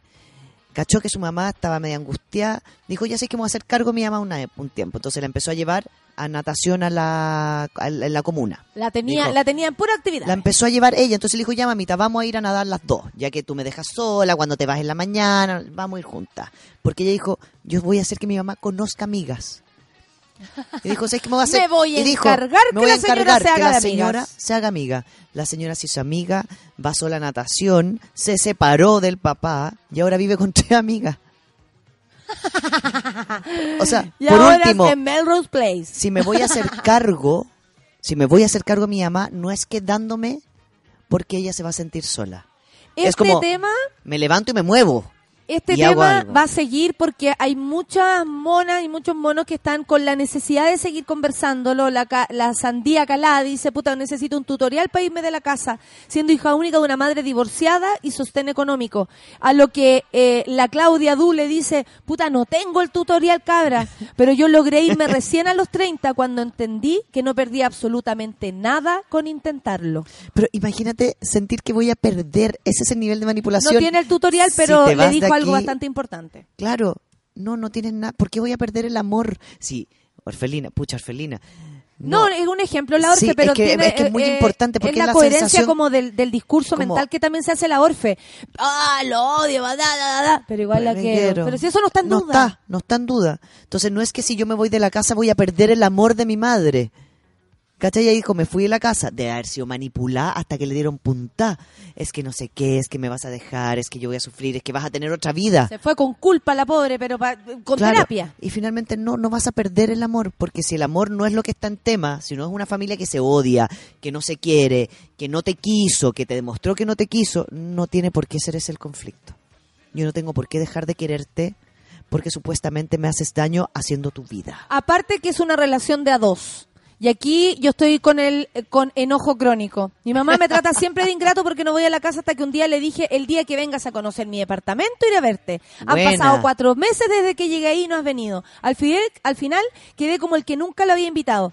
Sí, hay muchas madres que sienten que es una, la mujer o, o la, la hija o el hijo, el que tiene que eh, re- eh, como alimentar esta relación. Y no, Y los no. hijos, cuando ya somos grandes y podemos eh, no diferenciarnos eh, en edad tan extrema ni no, y todo, eh, uno también, me imagino, como mamá, que tiene que tener ganas de moverse e ir a ver al hijo, po.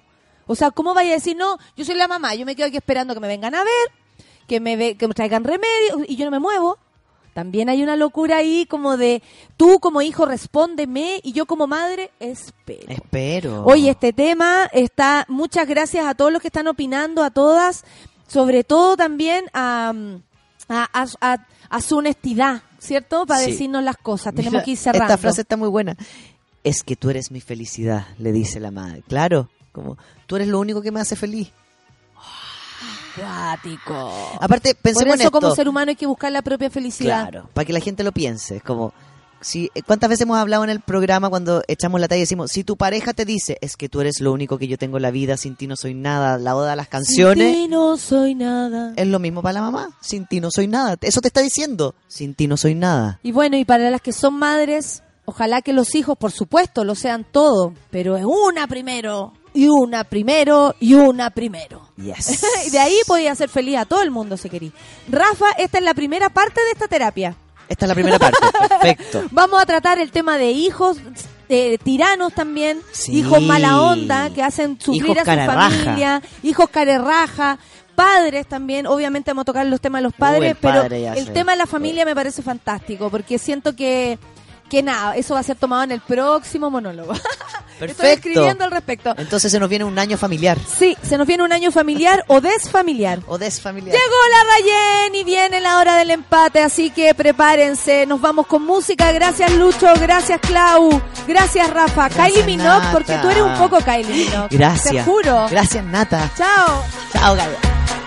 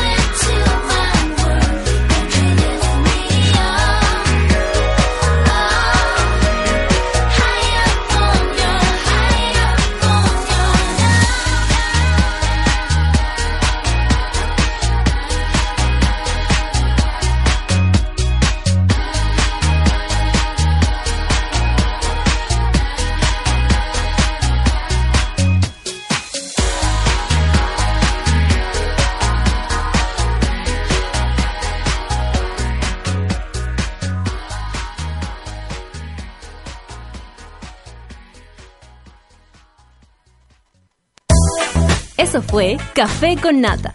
Gracias por ser parte de esta comunidad y hacer de Mordor un lugar más apacible. Natalia Valdebenito te espera de lunes a viernes a partir de las 9 de la mañana en el matinal más sitiado de Chile. Solo en Sube la Radio y en otra sintonía.